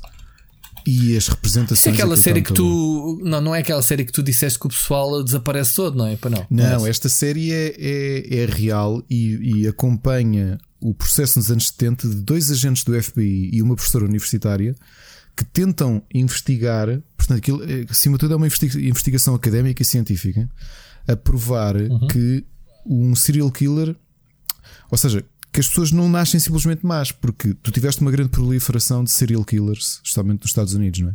Anos 50, 60, 70, tiveste mesmo muitos, muitos, muitos. E a informação que havia, ou o, cientificamente aquilo que se estudava, não é? que a psicologia tinha estudado, é esta pessoa nasceu má, ponto final. O que é que eles quiseram criar é o, ahm, a análise comportamental. Tentarem perceber o que é que contribuiu para aquela pessoa se tornar-se um serial killer e começar a criar a conceito que nós temos hoje que é profiling, que é a partir daquilo que as pessoas fazem, se é possível traçar um perfil Uh, que é aquilo depois tiveste o Criminal Minds, não é? A série que faz isso. E tu olhas para aquilo a pensar as dificuldades que eles tiveram, essencialmente, são dois agentes do FBI que o orçamento era mínimo. O que eles lhe pediram ao, ao diretor foi: deem-nos, libertem-nos do trabalho que temos, deixem-nos ver se isto é cientificamente viável e permitam-nos investigar, uh, entrevistar os, os serial killers mais famosos da América que estão presos. E o que, o que o FBI lhes deu foi literalmente uma sala na cave. Eles eram. Olha, estás a ver? Lembras-te daquela vergonha do. O Mulder, logo no primeiro episódio? Nos X-Files era tipo lá numa arrecadação. Lembras-te? Nas, das primeiras Na primeira série, quando a, quando a Scully conhece o Mulder, ele diz: Ah, o maluco, o maluco tem a divisão dele e aquilo era um escritório na cave. Estes tipos, antes okay, daquilo se tornar famoso, ninguém acreditava que era possível. As pessoas, epá, esses tipos vão estudar o que certo, é que faz certo. alguém ser um serial killer. Isso não faz sentido nenhum. E depois eles realmente yeah, provaram yeah. que. E provaram cientificamente que, era, que havia um distúrbio. Exato. E o livro que é baseado, o Mindhunter, foi escrito por esse uh, agente que começou a estudar isto.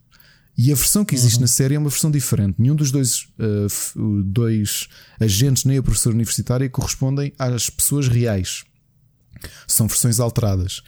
Mas é engraçado tu veres pá, que não foi assim há tanto tempo. Tu eras, tu tinhas acabado de nascer quando esta malta propôs que se calhar as pessoas não nasciam simplesmente más, que se calhar o que sofreram em criança uh, contribuiu para que uma pessoa que é sociopata, não é? que tem um distúrbio, uh, que contribua para que ela um dia mate, mate gente. E depois a parte das entrevistas é a parte mais genial, porque uh, o próprio Fincher o que fez foi transpor muito os registros que existem das entrevistas em áudio e também um bocadinho de vídeo de serial killers, como o Charles Manson, uhum. o, o, o Ed Gein, e eles vão buscar, vão essas buscar personagens, esses personagens essas... e, pá, e os atores, a representação é, é, pá, é assustadoramente próxima, percebes? A interpretação da série, eu acho a série genial. Por muito que esse... já, já agora diz Desculpa, interrompi. Faz, por, faz, por muito que a série, eventualmente, se ela não tiver mais vida, é uma pena, mas as duas seasons que existem valem muito a pena de ver. Mas não, não acaba a segunda season? Uh, tem continuidade ou fecham-se é, por si? Aquilo é uma representação histórica, percebes? Ou seja, tu não é, ficas chateado okay. porque sabes, não há sabes o que, é que vai okay, acontecer a seguir. Portanto, a segunda série foi aquela grande conquista até que aconteceu na vida real, que foi o Charles Manson aceitar ser entrevistado. E foi uhum. uma grande dificuldade. Portanto, eles tinham como topo de prioridade um dia conseguir entrevistar o Charles Manson. O Charles Manson foi de longe o serial killer mais, mais mediático né, da, da, da América. Uhum. Uh, e... Já agora o, filme, o filme que o David Fincher está a fazer para a Netflix é um Mank e é um filme biográfico. Um, no, no tipo que escreveu o Citizen okay. Kane, o Herman Mankiewicz, que não sei dizer o nome dele, e o conflito que ele teve com o Orson Welles. Portanto, para quem gosta desta temática. Agora, é aqui curioso, o que é que há aqui um pseudo cliffhanger? É que, paralelamente a, a tu veres o que é que está acontecendo no FBI e as entrevistas que eles fazem, tu vai, vais tendo imagens de um assassino que tu, pela fisionomia e pela forma como ele matava as pessoas, para quem, para quem conhece eh, a história dos serial killers, especialmente os serial killers norte-americanos, reconhece logo que é o BTK, que é o Bind Torture Kill, o BTK Strangler. Uh, como é que ele se chamava? Dennis, uh, Dennis Raider, que era um, pá, um, um, tipo, um pai de família perfeitamente normal, mas que torturava, amarrava, torturava e matava mulheres. ok? E aquilo que tu vais vendo é, em paralelo, eles estarem a tentar desenvolver um, o, aquilo que viria a ser o profiling, tu vais vendo os assassinatos. O que eu acredito que a série um dia iria progredir é para ver os contributos daquilo que eles encontraram para um dia o BTK ser, ser apanhado. Ok? Mas, mas, agora, como tu me falas, falas-me no tema da série, o, o, David Finch é um maluco por, pelo tema. É, porque Seven. quem se lembra dos clássicos do Seven, não só Seven, mas depois mais tarde o Zodiac é a mesma exatamente, coisa. Exatamente. É, é o Zodiac com, com o Killer Hole, como é que se chama? Jake Gyllenhaal. Jake Gyllenhaal a tentar investigar. O Seven continua a ser. O pá, repara, o Kevin Spacey está tão pouco tempo em, em ecrã e a interpretação dele é. é arrebatadora. Eu, Seven, lembro-me bem do Brad Pitt e do Morgan Freeman, eles dois. Aquela cena da caixa ao fim. Sim, estás a falar do Kevin Spacey como na o serial sim, killer, sim, o sim, tal. Sim. Um, é um filme que eu quero ver se, se o revejo em breve. Já tem quantos anos? 95? É. E o filme já tem 25 anos. Poxa, Olha, para mim o filme até tem um significado maior porque quando eu conheci a Ana, o filme era o filme favorito dela e foi o primeiro DVD que ela me emprestou para eu, para eu ver. A sério, e não sabes qual é o meu filme favorito? Não. Também é com Morgan Freeman, vês? Temos aqui coisas em. Qual é que é o teu filme favorito? Não sabes? Não sei. Não, não sabes? Então já tem a pista. É o filme. Eu, eu, eu, deixei de dizer que era o meu filme favorito porque parece que se tornou clichê. Toda a gente dizia que era, que era o filme que é o favorito. Shawshank Redemption. Ah, lá está. É, é o mesmo do Machado. é. Pronto. eu, sou, eu nisso sou o Eh, gajo. Eu deixei de dizer. Epá, porque do assim, eu, eu, eu, eu adoro. Eu deixei de seguir, mas eu antigamente. Uh, deixei de seguir o, o tema, porque eu, tudo o que era filmes de fugas de prisão, portanto, Ah, que eu adoro o Prison Break, Breaks, essas coisas, mas tudo tudo o que era filmes pá, aquele fantástico, Papillon, Van sobre o de viste o antigo o Expresso da Meia-Noite. chamado uh, Escape from Sobibor que é passado num campo de concentração com russos a fugirem dos nazis. Não, Não, eu vi, opá, esse, eu vi esse tudo. filme Hollywood, numa fase em que eu vi imenso canal Hollywood com o meu avô. Mas, mas estás a ver, mas lembro-me do outro que agora não me lembro, com o Rei Liotta, que também era fuga de prisão, mas era assim mais sci-fi. Eu não me lembro o nome. Ahm, Sabes, sabes é quem é, que é pá, o dos, protagonista te- do, dos tempos, dos tempos do Oh, Rumba. o Ah, protagonista do Escape from Sobibor é o Rutger Hauer. Se calhar te lembras do filme. O Rutherauer. Então, Claro que me lembro dele. Não é isso, se calhar Ah. lembras do filme porque ele era um tenente, Ah, um se tenente calhar, russo que ok. tinha sido capturado por nazis.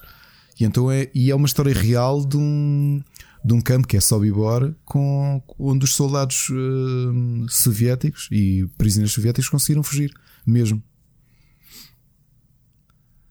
Estás a dizer, um, um Escape from Prison com o Ray Liotta, pá, vou usar aqui o nosso amigo.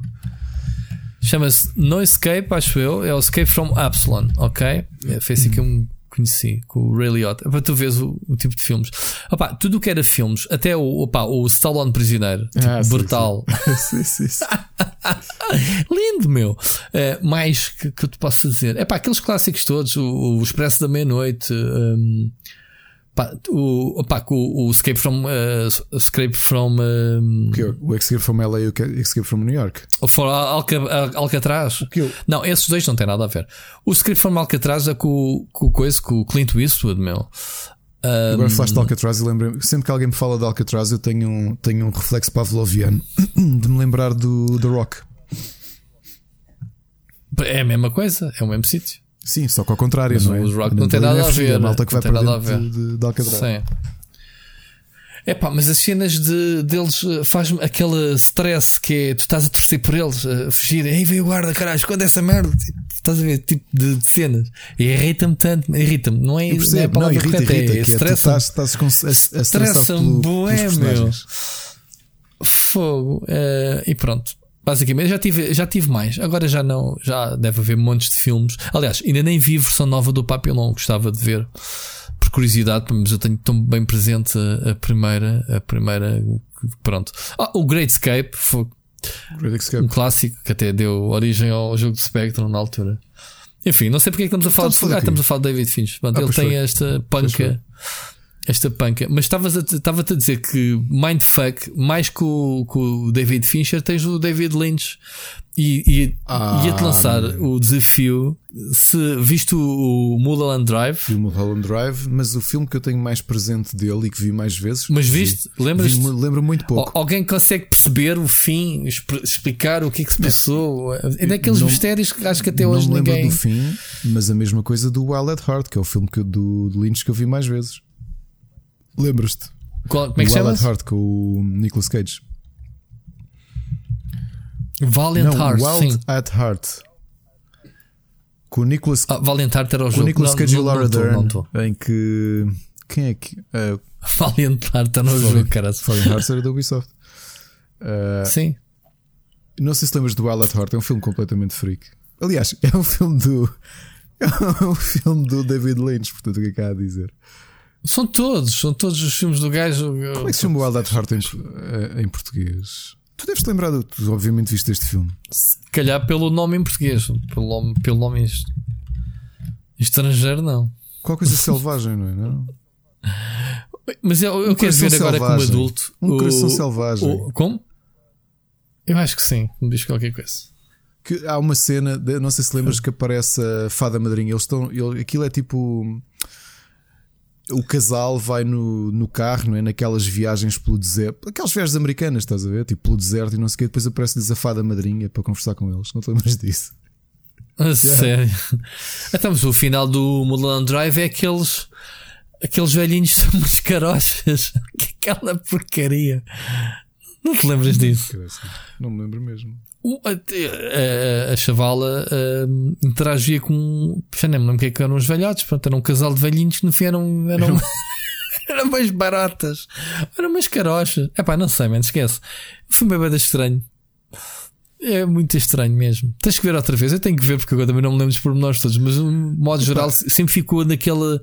Dei para não perceber nada do filme. Vês, acabas de ver o filme, vês a segunda vez. É pá, continuo a não perceber nada Eu quero deste ver, filme. mas não tenho muito álcool em casa. Pá, mas não, vê sóbrio, porque senão tu não vais perceber mesmo. Se o objetivo é não perceberes, pronto. Eu queria mesmo perceber. Percebes? Pá, isto- é- a história parece-me básica. Tipo, uma chavala que sobrevive a um acidente de carro e anda ali na, em Hollywood, ou o que é que é, pelas ruas, não sei o quê, tipo chocada. E depois começa a entrar em casas, pessoas. Estás a ver? Pá, Portanto, é um. JRPG em formato de filme do David Lynch, não é? Porque tu nos JRPGs e nos RPGs é que também entras em casa das Estás pessoas. sempre. e- um, tu não tens memória, não sabes quem é. Bah, enfim, enfim. Deixa lá ver. Bom, vamos seguir. Estamos aqui com Grande um desvio, programa bem desvio. peraltado. Grande que é desvio que nós demos, pá. Fomos. Nem sei o que é que vamos para ir parar. Estávamos a falar do Oscar Isaac. o cancelamento do Mindhunter. cancelamento do Mindhunter. O pessoal curte bem. O ah, sim. O pessoal, o pessoal curte que a gente uh, divague. E a gente, eu também gosto. Assim, as conversas são mesmo assim. Olha, vendas do digital, remakes, remastered. Isto está a vender. A gente está sempre a dizer compra quem quer, não é? Pá, hum, nem tenho aqui presente, mas uh, Digital Console Spending subiu 40%. hum, obviamente, graças a grandes lançamentos, dizem que eles na notícia. Então, os grandes lançamentos é NBA 2K21, Avengers, Tony Hawk Remake, Super Mario 3D All Stars Remastered, etc, etc. Ou seja, das duas uma, ou não havia mais nada de jeito para comprar, não havia muita coisa, ou então isto é, o pessoal está em casa aborrecido e precisa de jogos, e lá está a venda digital, não precisas ir à rua, e as vendas digitais dispararam, alcançaram um total de 10,7 mil milhões de dólares só de receitas em setembro, ok? Num crescimento de 14% em relação ao ano passado. Portanto, aqui faz sentido. Nós sabemos, já falamos aqui várias vezes que os videojogos, por causa da pandemia, por causa do isolamento, obviamente foi um escape e vendeu-se jogos. Não acredito, Ricardo, diz-me tu, se este terá sido o ano mais profícuo em jogos. Estamos a falar aqui de meses. Estamos a falar do mês de Estás a falar outubro. em produção? Estás a falar não- em produção ou em vendas?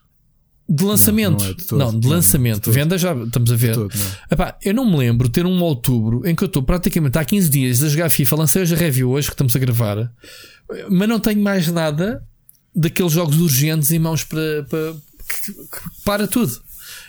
Também se compreende que estamos aí perante o lançamento de novas consolas e, e o pessoal está-se a resguardar um bocadinho.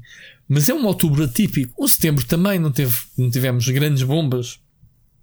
Já esqueci o que é que havia, viu Star Wars, o Squadrons, sei lá, se calhar estou a ser injusto e, e- e não tenho aqui registrado e estou a passar ao lado de jogos. Mas, epá, nada que justifique que os campeões de vendas de setembro sejam NBA 2K21, um Tony Hawk's uh, Pro Skater 1 e 2, epá, com todo o respeito ao, ao Tony Hawk's, não deixa de ser um remake.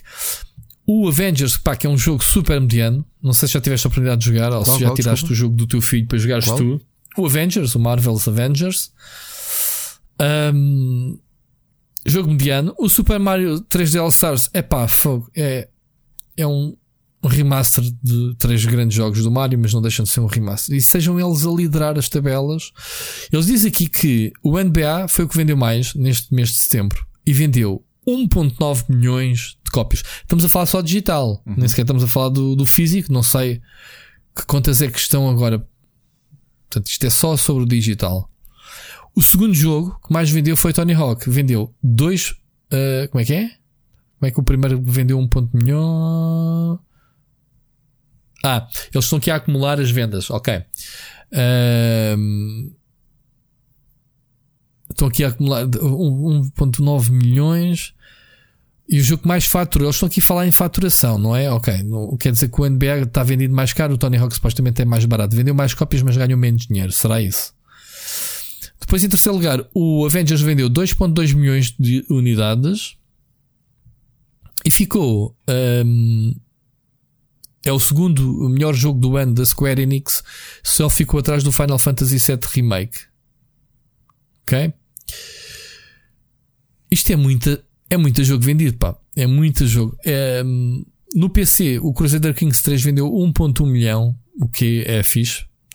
Um jogo em cima de estratégia, né, Ricardo? Tu jogaste ao Crusader King 3? Crusader, não, foi Machado. Foi Machado. Jogou. Um, epá. Isto é muito estranho. No PC, nas consolas, vamos falar nas consolas. Primeiro lugar NBA, segundo lugar Tony Hawk, terceiro lugar Marvel's Avengers, quarto lugar Super Mario 3D All Stars, quinto lugar o Call of Duty Modern Warfare continuava a bombar. Em sexto lugar, o FIFA 20, ainda nem sequer entrou para aqui as contas do FIFA 21, portanto estamos a falar de setembro. Portanto, o FIFA 20 entrega, um, não é? Entrega, como é que se diz? A Meca, como é que se diz? A, um, passa a bola ao FIFA 21, vá, falando de futebol, estando em sexto lugar dos jogos que mais venderam em setembro, ok? Que é para o pessoal que se queixa do FIFA, nhenhec, nhenhec. Uh, o Maiden 21 está em sétimo, depois oitavo Fortnite, nono Ghost of Tsushima e em décimo lugar aquele jogo que nunca ninguém jogou que se chama-se GTA V. Fogo. Como é que o GTA V continua a estar na tabela? E vamos tê-lo para a PlayStation 5, malta, não se esqueçam. E, e, não, e não podem fazer a atualização gratuita, não é? A Rockstar este quer vender é mesmo direto. 79,90 ali, pumba, porque, full porque price, de, full price daqueles novos Exato. preços. É para o pessoal que ainda não tiver ou quiser jogar em Next Gen, pá, já falámos nisso há 5 anos atrás. É pá, vou jogar lá na PlayStation 4. O jogo está bem da louco. Pá, na PlayStation 3 estava fixe. Mas eu acho que vai estar yeah, no, louco na altura. Mas agora na 4 é que é. Né? Esta é a Manfia a, a falar. o GTA 5 vai ficar espetacular na PS6. Vai ser tão bom.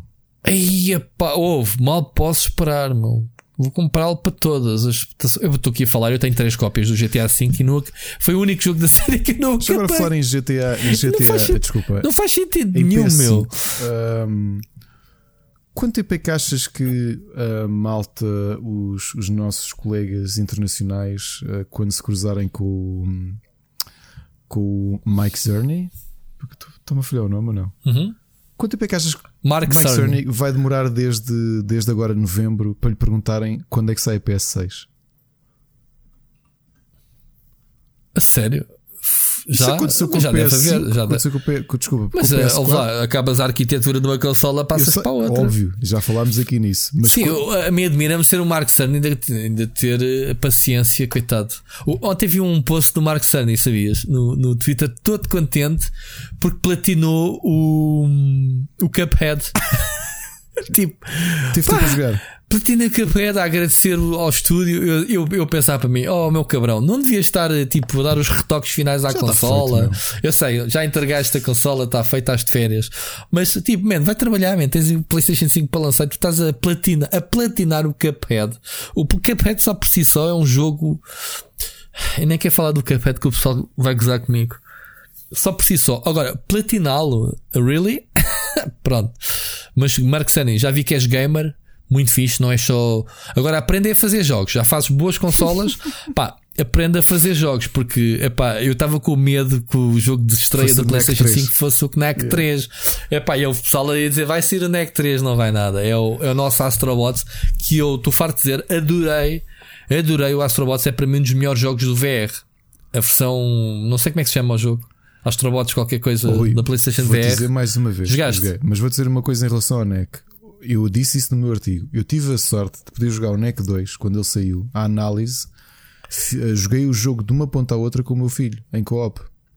E eu acho que o jogo só é bom jogado em co-op. Eh, Opa, oh, Ricardo, o, o, jogo só é engraçadinho Desculpa, em co-op. Não, nem, nem, epá, nem me venhas dizer que o jogo é bom em co-op. Porquê? O jogo para ser um jogo a demonstrar de estreia, a, a demonstrar as potencialidades de uma consola, não é o Kinect. Esquece. Nem tecnicamente, nem 2, de interesse. Eu o NEC 1 há pouco tempo. Estou a dizer o NEC 2 quando saiu, eu diverti-me a jogá-lo porque joguei a meias com o meu filho. Ué, pá, mas ouve, não é isso que eu te estou a dizer. Tu até podias jogar é agora. Claro, oh, Rui, obrigado. Não é, se, se eu estou a dizer, achas que isso é claro é um jogo não. para dizer, olha, comprem a PlayStation claro 4, não. NEC 2 ou a PlayStation 3, NEC. Agora tens o. Agora tens Man, não faz sentido. sim, vende a consola. É? Oh, Spider-Man, tudo bem, então, mas isso claro. é que era. Mas isso é que era. E na altura, na altura, o da PlayStation 3 foi o Motorstorm e o, o Uncharted, que me venderam a consola. Uhum. Quer dizer, o gajo olha para aquilo e pensa, uou. Wow, um, Motorstorm, sobretudo. Agora, não conecta, quer dizer, vou gozar, não. Fogo.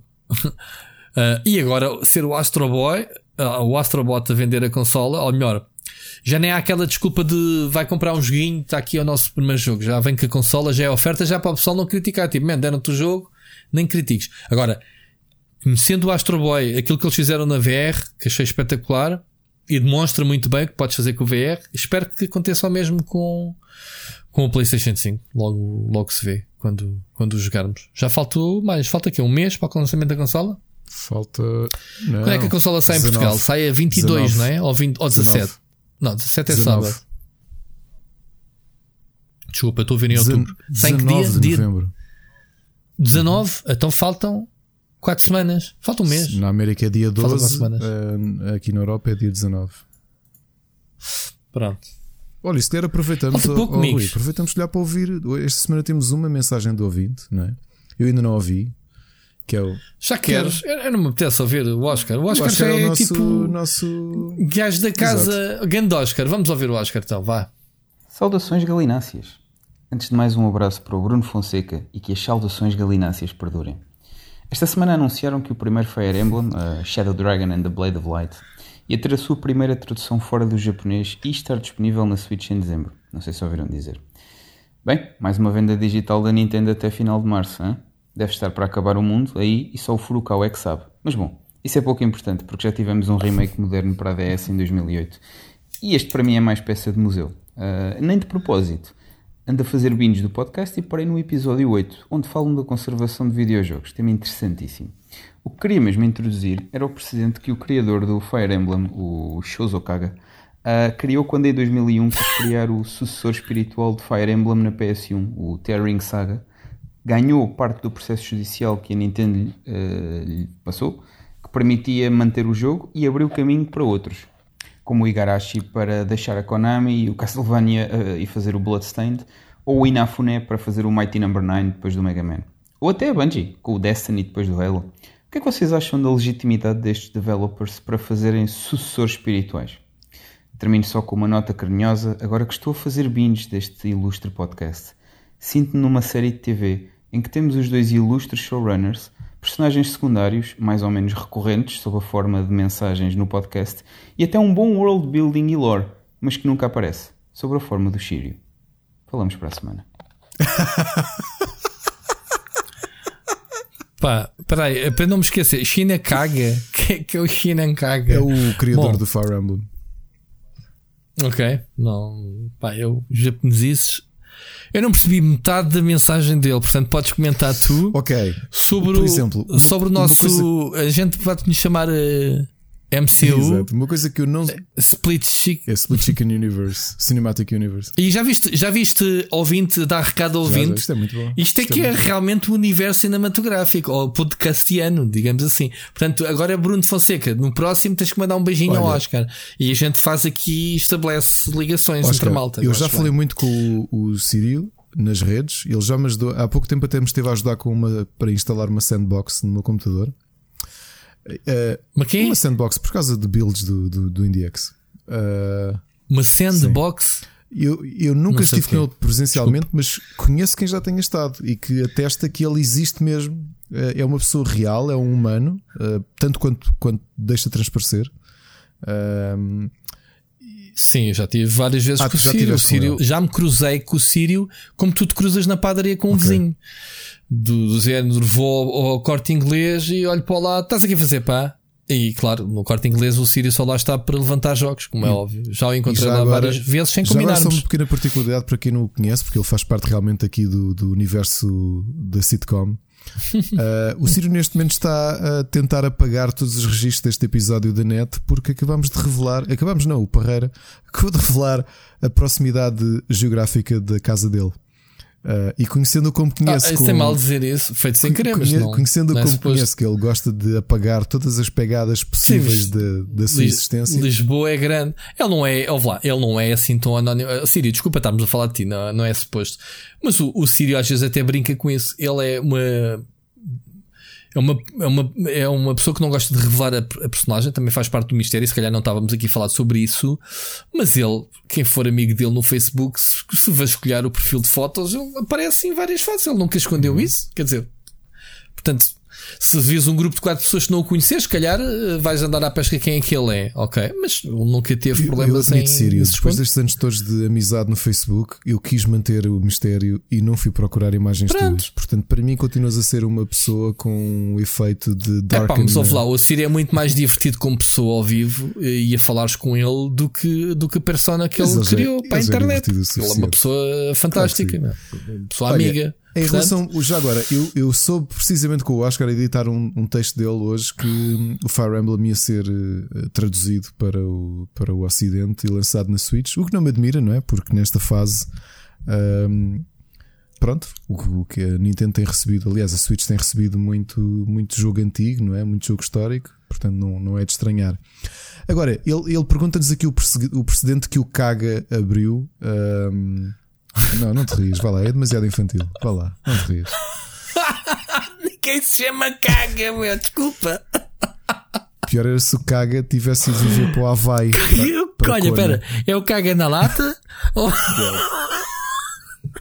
Rito, Não consigo, meu, vá, bolas. Isto é o que dá a fazer podcast com miúdos de 9 anos, não é? Depois riem-se com as cenas básicas, que é o japonês que chama caga com capa. É primo do Hirokumata.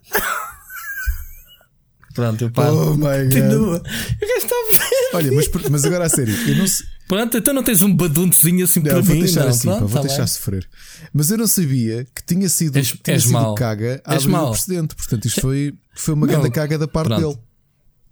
Pronto, ah, cá que disse, Ricardo, continua. Vês, vês? É, agora, agora a sério. Já estás a rir, agora não, não rio eu. Vai-te lixar, fala lá a sério, só favor. Bolas. Eu não sabia que tinha sido ele a abrir Então, o que é que o Kagana vai fazer? O precedente legal de, de, ter tido a possibilidade de fazer um jogo semelhante ao, à série de famosa que ele criou e que isso abriu as portas para os outros. Não é? Ah, isso, isso é um não assunto, desculpa-me. eu não vejo o Destiny como, uh, como sucessor espiritual do Halo em nada. É que os jogos não têm nada a ver o um Blood, com o outro. O Bloodstained é um sucessor espiritual do Symphony of the Night. Certo. O Mighty Number Epá, mas é isso é, porque Man. ele também tem essa necessidade de vender-se, percebes? Tem necessidade de vender essa imagem para, para agarrar os fãs do jogo original. Se é mais marketing. Rui, o, o, eu percebo o que é que ele diz, por exemplo, mesmo este jogo que ele fez recentemente, o Vestaria Saga. Mas a Bungie é um mau exemplo. É, um mau não, exemplo, porque a Bungie estava mais que estabelecida quando fez o Destiny. Não precisou de se agarrar. Até, aliás, até desculpa. A Bungie saiu da Microsoft porque já não podia com o Halo, meu. Já não, não, eles não tinham liberdade criativa nenhuma para fazer de coisa qualquer que não fosse o Halo. E foi isso que motivou eles saírem. Quando eles fizeram o Destiny, a única coisa que tem é o know-how, FPS, ficção científica. Criaram um universo diferente deles. Criaram um RPG, man, online. Quer dizer, não tem nada a ver com o Halo. Estiga, continua. Uh, outra coisa curiosa que ele me explicou, por exemplo, que o Kaga fez, criou esta série nova Vestaria Saga na versão japonesa, ele, ele até decidiu fazer uma coisa: o jogo, que é obviamente uma inspiração, um sucessor espiritual do Fire Emblem, não é? que é uma série criada por ele. E o jogo está completamente gratuito para download no site dele. Agora, esta versão traduzida, que foi a, a Dagestan que trouxe para, para a Europa e para os Estados Unidos, é que tens de pagar, porque eles pagaram o, o a localização e, e, pronto. Mas quem souber falar japonês pode jogar o sucessor espiritual do Fire Emblem, desenvolvido pelo criador do Fire Emblem, uh, gratuitamente. Mas sabes que esta tendência de, dos sucessores espirituais, que é um, pá, o Dark Souls é o sucessor espiritual do Demon Souls. O que é que aconteceu? São basicamente os mesmos jogos, não são sucessores. Simplesmente, uh, quando mudaram de editora, o, eles perderam o nome Demon Souls. Ficou para a Sony, né? Tanto quanto sei. Só eles estão a fazer o, o, o, remake. E então, quando eles decidiram fazer o jogo multiplataformas, não é? Fizeram o Dark Souls e fizeram um contrato com a Namco Bandai. Ou seja, percebes, Sim. Ricardo? A gente eles, este, este é um caso que é, é o mesmo jogo, simplesmente não tinha os direitos. E acho que é aí que o Oscar quer chegar. Agora, há essa necessidade da ligação quando um autor faz uma série ou um jogo muito sucesso e logo a seguir faz outro que não tem ligações diretas pelas semelhanças, por ser da mesma pessoa, por ser uh, no mesmo género, se calhar torna-se a, a, tal expressão uh, sucessor espiritual. Eu acho que é uma forma reconfortante dizer: olha, isto tem o selo de qualidade daquele tipo. Mas às vezes também tens sucessores espirituais isso? que não são pessoas envolvidas com o jogo original, não é? Acontece. Não deixa, aí, certo, mas não deixa de ser uma homenagem ao jogo original, neste caso, né? simplesmente não tens é direitos. Claro. Sei lá, podemos entrar no campo do cinema, uh, sei lá, sucessores espirituais. Agora de repente não, não, não, não pensei nisso, mas Opa, ah, olha, está-me a lembrar de um sucessor espiritual no, no mundo da música. Os, tu lembras da banda Queen's Rights, que tiveram um grande sucesso nos anos 80 com o álbum Operation Mindcrime? O... Não me lembro do nome da banda, Pronto. sim, Queen's Rights. E claro. eles, o vocalista, quando saiu, uh, fez a banda Operation Mindcrime. E, e os álbuns ele, tent, ele sempre tentou vender como pá, como era a voz do, do, do álbum emblemático, a minha banda é a sucessora espiritual daquele álbum emblemático, estás a perceber? Sim, mas isso no caso da música há muitas conchinhas vazias à conta disso. Eu lembro-me, mais, mais ridículo é os Guns N' Roses uh, ser o Axel Rose, né, ao fim e ao cabo, a banda. Exato. Quando ele veio a Portugal, sim, sim. que outro dia tive a ver que foi tipo em 2001, já, já fez quase 20 anos ao caraças. Só tinha sido há pouco tempo. Tinha também, foi um rock. Pá, outro dia vi a data e tempo passei. Como é que é possível? Depois comecei-me a situar no tempo e fazia sentido. Eu estava no PT Gamers um, bem no início, portanto, já faz sentido que tenha sido quase há 20 anos. Agora, um, agora nos jogos, essa cena do sucessor espiritual, eu acho que é uma forma. É, é um, é um statement, é uma forma de nos reconfortar. Pá, de dizer: Olha, estou de, volta às origens, não vou fazer aquela série que vocês conhecem porque não me pertence, pertence à editora. É a mesma coisa que agora o Kojima fazer um Metal Gear Solid sem se chamar Metal Gear Solid, ok? E dizer: Olha, é o sucessor espiritual do Mega do, do Metal Gear Solid. Pá, é as duas coisas: é o género. Que ele sabe fazer muito bem é quem, a pessoa que está a fazer e, obviamente, uh, o tipo de jogo, não é? E daí chamarmos sucessor espiritual, porque sucessor não tem nada. Agora, o espiritual, sim, está no mesmo espírito. Lá está, o mesmo. Acho que o nome até é, é autoexplicatório, Ricardo, sim. não é? Um sucessor espiritual significa que é o trabalho que vem a seguir de tal pessoa, sucessor, espiritual, porque, pá, não é, mas lembra-nos, ok? Espírito, lembra-nos de, daquilo que foi. Acho que é a minha leitura, acho que é essa, essa a leitura que eu faço é, um, é obviamente que é um termo recorrente não só nos videojogos, mas na cultura pop, em tudo o que a gente lê, vê, vê filmes, como tu deste ao bocado das bandas, filmes e etc. E às vezes essa expressão é utilizada mesmo à máfia por pessoal que não tem direitos, mas quer comer de, de, de daquilo que já fez e, e sente a necessidade de, de alguma forma de se ligar, de se ligar a isso, não é? Mas pronto. Uh, mas alguma coisa a acrescentar não. do tema do Oscar? Certo. Não? Queria, antes de passarmos, uh, antes de passarmos às recomendações, do meu caso não são muitos, queria te fazer uma pergunta. Se tu viste o elenco do Uncharted do filme, ou seja, viste a fotografia vi, vi, vi. do, Até do pensei Tom que era, pensei que era só uma fotomontagem daquelas tipo fanarts que, que andam no planeta. Mas já achaste mal ou encaixa bem? O que é que tu achas? Acho. Acho, sinceramente. Achas o quê? Mal não, ou bem? Fica, fica ok. Fica ok, não muito convencente. Sim, não. Sabes que a gente, pela personagem que Tu ainda não viste Spider-Man, né? Com o Tom Holland, tu recusas-te a vê-los. Não é recusa, ainda não calhou. Não é esses. Não calhou. Epá, ele, ele é um chaval que tem muita jeito, digo já. Ele é, é um gajo que acho que encaixa no Nathan pelo. Acho que as duas personagens, tanto o Spider-Man como o como o Nathan Drake são muito parecidas em termos de pessoa está sempre em sarilhos, uh, não é? Uh, galhofeiro, está no meio do perigo e está a mandar bocas. E aqui temos uma ligação, basicamente, das duas personagens uh, ao ator que faz do último Spider-Man, que é um jovem. Pá, eu acho que encaixa bem.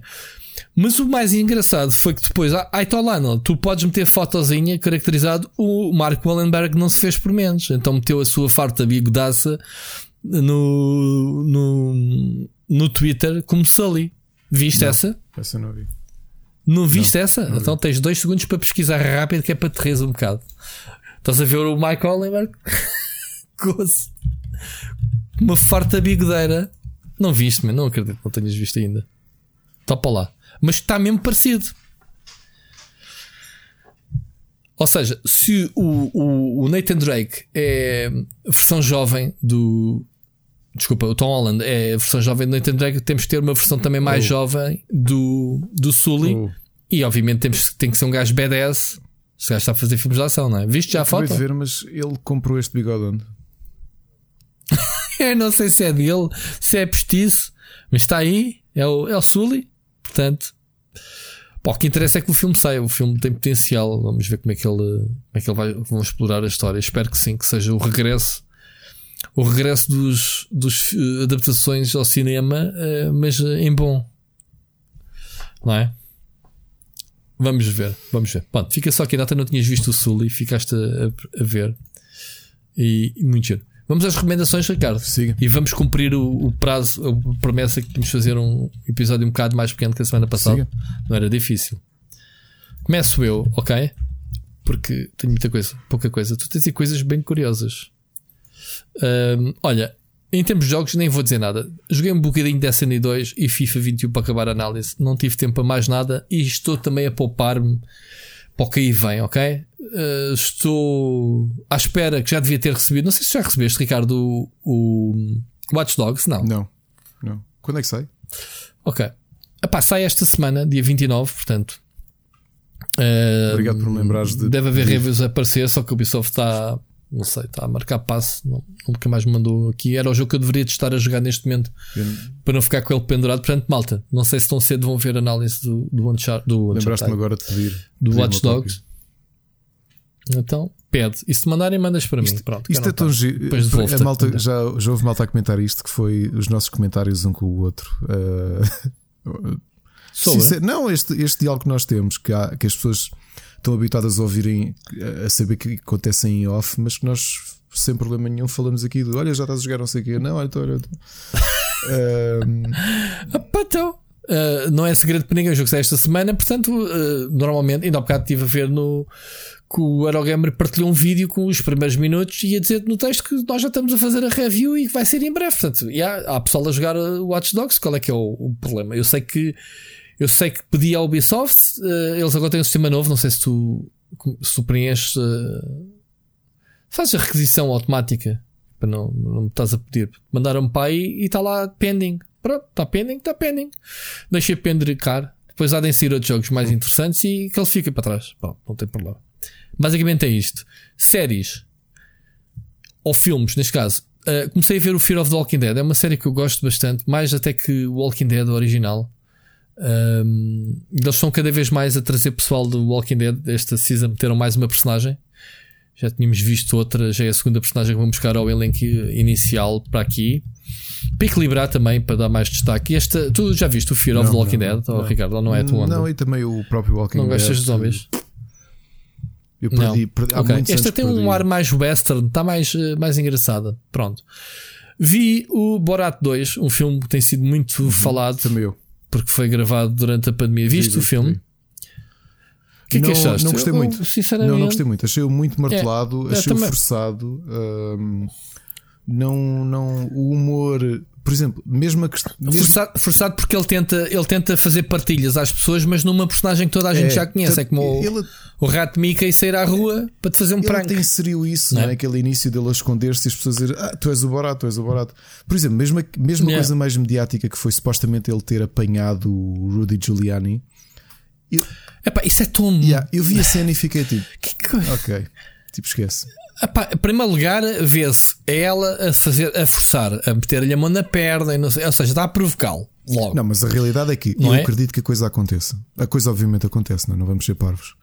Ah, o que aquilo. De, dele com outras Sim, mulheres. aquilo certo? prova que, especialmente para um tipo na- na- no patamar que ele está e os envolvimentos que ele tem, aquilo deve ser normal para ele estar em quartos de hotel com. com... Ok, mas como é que se espera? A, a- a pergunta que eu te faço é: como é que se mete um tipo daqueles trancado numa entrevista sem agentes, sem produtores ao lado? Uh, Ou seja, eu já, já fizeste várias entrevistas, eu também. A pessoal que tem assessores Sim, sim. que, que estão a, registar a conversa. Isto acontece em Portugal, nem, sequer é preciso ir lá fora. Sim, não estás a falar de um tipo Como é que é que o se consegue fazer uma entrevista a um político de- sim, e que foi mayor de Nova Exatamente. York. Yeah, yeah, claro. E, e- e- e depois o Borat entra e sai quando quer do quarto. Tipo, olha, é, é, é para acabar, é não sei o quê. E o gajo nem dá conta. Eu não percebo. Não, aquilo, aquilo Agora- eh, tentaram puxar pela polémica e, e, obviamente, que já disse aqui várias vezes, espero profundamente que o Trump perca as eleições. E eu acho que eles tentaram eh, a machucar um bocadinho a, a candidatura dele, não é? Porque o imagem. Giuliani é o advogado dele, mas eu depois, quando vi a cena em questão, pensei tipo, e é isto? Não, não. É um bocadinho fraco. E filme Ahm, todo achei o pá, muito fraco. Muito, muito, Sim, muito pronto, era a sensação que eu- com que eu fiquei. Eu achei a filha dele, a, a miúda, super talentosa. Ahm, eu acho que ela até se destaca mais que ele. ok? E depois lá está, a gente viu o espião aqui há i- pouco não, tempo. é isso. E, já- agora tens outra série e- também. A Ana que me alertou, uma série muito boa que está no. no série ou filme Netflix, um elenco de luxo com ele também. E tu estás Uhum. habituado a perceber que ele é um excelente ator. E aqui parece que. Pá, não, não sei, não colou. Eu que adorei o Bruno, adorei o Borat, adorei o Ali G. Vi este Borat Uhum. 2 com grande expectativa e depois quando cheguei lá fiquei tipo. ah. desde o início. Parece-me que foi um filme mesmo. Parece feito à pressão. Foi feito à mesmo as pressão, é. piadas, eh, sei lá. Epá, a única coisa gira são aquelas coisas mais parvas, eh, quando ele vai comprar um telemóvel e, e a gente fica a pensar, mas aquilo existe mesmo, aquele, aquele pessoal é assim mesmo parvo, quando ele diz, ah, vou ali à casa de banho já venho. E depois o gajo, o gajo, ah, ele já percebeu como é que se trabalha com o telemóvel. Epá, e eu pensei, mas este gajo é um apanhado, o gajo é mesmo vendedor da A loja. única que eu achei um bocadinho E o outro gajo a mandar fax e a receber. A, uni- a única really? que eu achei minimamente piada foi ele vestido de Trump com a filha aos ombros no meio da, do da É, convenção. do, do, do, pai- do Price, ou como é que se chama o gajo? Mike Penis, Mike Penis. Mike- eu Mike chamei-lhe o Penis, Mike é. Penis. eu- É estúpido. Foi a única parte que eu acho que me ri mesmo, porque as outras cenas todas. Essa cena, essa que pareceu real, porque vieram logo Sim. seguranças e meteram o gajo na rua. Assim, Este gajo agora vai levar dois, dois, dois talos, meu. De certeza, o gajo sujeita-se. Ahm, Mas depois de ter visto yeah. outras cenas do Borat e mesmo do Bruno, eh, pá, eu vi este e fiquei tipo, pá, houve. É capaz de ser o pior filme deste que ele fez. Eu o Bruno ainda não vi, o por Bru- o acaso. Bruno, eu acho que é o filme de todos onde ele se esticou mais. Esticou mesmo, mesmo, mesmo, mesmo. Pá, eu houve cenas do Bruno que eu estava a contorcer todo a pensar como é que este gajo se arriscou desta maneira. Vais, vais lá uma chapada. É, Ele arrisca-se muito. Ele tem essa. Tinha uma que é no Bruno Essa- que ele vai entrevistar eh, por causa do conflito israelo-palestiniano que vai, vai para a Palestina. Acho que é na Palestina que ele está entrevista, em casa de um tipo e depois convida um israelita para estar lá e depois arranja a maneira deles estarem de mãos dadas e pô, a cantarem uma música Pois. e assim, aí, man, tu estás-te a esticar. Até que de repente assim, eh, alguém, um trator, diz assim: corre. Sim. Para ele. Só vês o, sim, Foi? só vês o gajo a correr em direção a um carro para fugir. Yeah. Sim, é Agora este foi tipo. Muito bom. ah, Muito bem. Pronto, fica aqui de recomendação do Borat 2. Ahm, por fim, isto sim, Ricardo, quero-te recomendar. Eu acho que tem a tua cara e da, Ana, que é uma trilogia chamada Batson, Batson Trilogy, que está na Netflix. São três filmes de serial killer, Ok. de. É espanhol, ok? Eh, só que é estranho porque na Netflix eh, dobraram em inglês por cima. mas dá para ouvir no original espanhol? Eu ouvi, eu ouvi isto em inglês. Epá, se, se fizer confusão de dobragens, Epá, que eu os adoro, filmes são espanhóis, cinema, portanto, são filmes eu recentes. cinema espanhol, especialmente Silêncio e Terror. Então, não sei se a Netflix podes mudar a, a voz, se calhar podes. Como é que chama? O Guardião Invisível? estar. o Guardião diz. Invisível, é isso ou não? O Guardião Invisível, a Ofrenda dos Ossos, o que é que é? São três e o filmes. Legado dos Ossos, é Sim. isso? E Legados Ossos. São três filmes, pá, são inquietantes. Estes filmes são grandes, pá, são duas horas e meia. Este último tive a vê-lo ontem. Eu, eu, não falei na recomendação na semana passada, eu ando a ver, andei a ver um por fim de semana, portanto, há três semanas que vimos os três filmes e, e foi a minha mulher que os descobriu. Né? Ela anda sempre a fazer zapping no, no, Netflix, perde mais tempo a fazer zapping à procura das coisas. Mas oh, pronto. Rui, eu não vou, então, eu, eu, não, eu não digo nada da Mónica porque esta tarde tivemos, antes de jantar, uns minutos antes, estivemos aqui no sofá os quatro e eu disse: Posso escolher uhum. uma série? E estava no perfil infantil. Pai, tive ali pai 10 minutos okay. a correr o perfil infantil do Netflix até que eles disseram tipo chega. É pá, mas sabes que isto, isto agora é uma doença porque o meu sogro, quando tinha o comando cá em casa ou na casa dele, pá, o gajo era capaz de estar. Que tempos, eu assim, mas este homem se calhar nunca viu um Exato. filme ou nada. Netflix só para passa o tempo, tempo.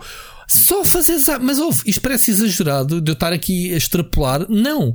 Literalmente ele é capaz de estar um quarto de hora a fazer zapping. Pá, não sei se é um vício, não, se é algum fenómeno. Que é que é. Nunca investiguei sobre isso. é o commitment, que é tu olhas para uma série de coisas e pensas, pá, vou fazer o commitment Repare, eu só para aí há duas semanas é que comecei yeah, a usar o botão. Epá, e, e, vejo que a Mónica, a Mónica faz igual ao pai. E eu penso, fogo, man, ou, ou tu escolhes já rápido, man, eu saio já daqui. Chamas-me quando escolheres. Faz-me bem da confusão. Man. Fogo. Eu quando entro no menu, eu, eu vou saber o que eu quero. Pá, quanto muito vou ali às recomendações, tipo top 10 e nessas coisas. Não ando ali a esmiuçar o raio do serviço do ponto alto. Bom, não interessa. Agora, sobre a série, sobre a série não, sobre esta trilogia de filmes, é uma investigadora da polícia uh, pá, que, que começa por investigar um serial killer que depois vê que aquilo está ligado a raízes da família. É pá, e é uma coisa tipo uma cena meta Opus Dei ao barulho e mais não sei que, uma cena de ofrendas ao demónio. É pá, é uma coisa. Uh, depois cada filme, todos os três filmes têm ligação, mas depois tem uma história. Não digo que seja uma história contida, tens que ver os filmes anteriores para perceber. Mas pensas assim no fim, fogo, man, esta cena tem pai 9 horas a quase. Que grande a história, meu. Mas é, é tudo isto, e tu andas sempre, mas será que é aquele? Será que é aquele? Será que é o suspeito? Quem não é? Quem não é? Andas no filme todo nisto. Olha, está muito bem feito. Rui. Tem um aspecto no ar, desculpa. está sempre a chover e pensas, bem, isto é, parece-me chuva digital, meu, de noite. Aquela musiquinha irritante de fundo, sim. de filme sim, no ar. Sim, sim, Pá, parece-me que é uma cena pseudo-Hollywood, mas está muito bem produzido os filmes. Um, e, pá, e é inquietante o filme. Ontem vi, tava, eu estava já por, por, mim enervado com várias coisas a acontecer, ou, ou melhor, com a adrenalina, digamos, disparada. E este filme ainda me, ainda me puxou mais. Assim, caraças, será que é aquele? Pois é, as teorias, né? Que tu vais discutindo que, que a tua mulher, assim, será? É que eu acho que é aquele porque. Ah, não, se calhar é aquela. Ah, pá, já não é. Pois é, é do caraças. É muito giro. E ficam coisas tipo pontas soltas para caraças no, no, no fim. Tipo, então, para lá, no primeiro filme, aquele, aquela cena que aconteceu, tipo, ninguém falou mais naquilo. E depois vens a tua mulher dar-te a teoria, ah, mas se calhar é porque não sei o quê. Assim, ah, yeah.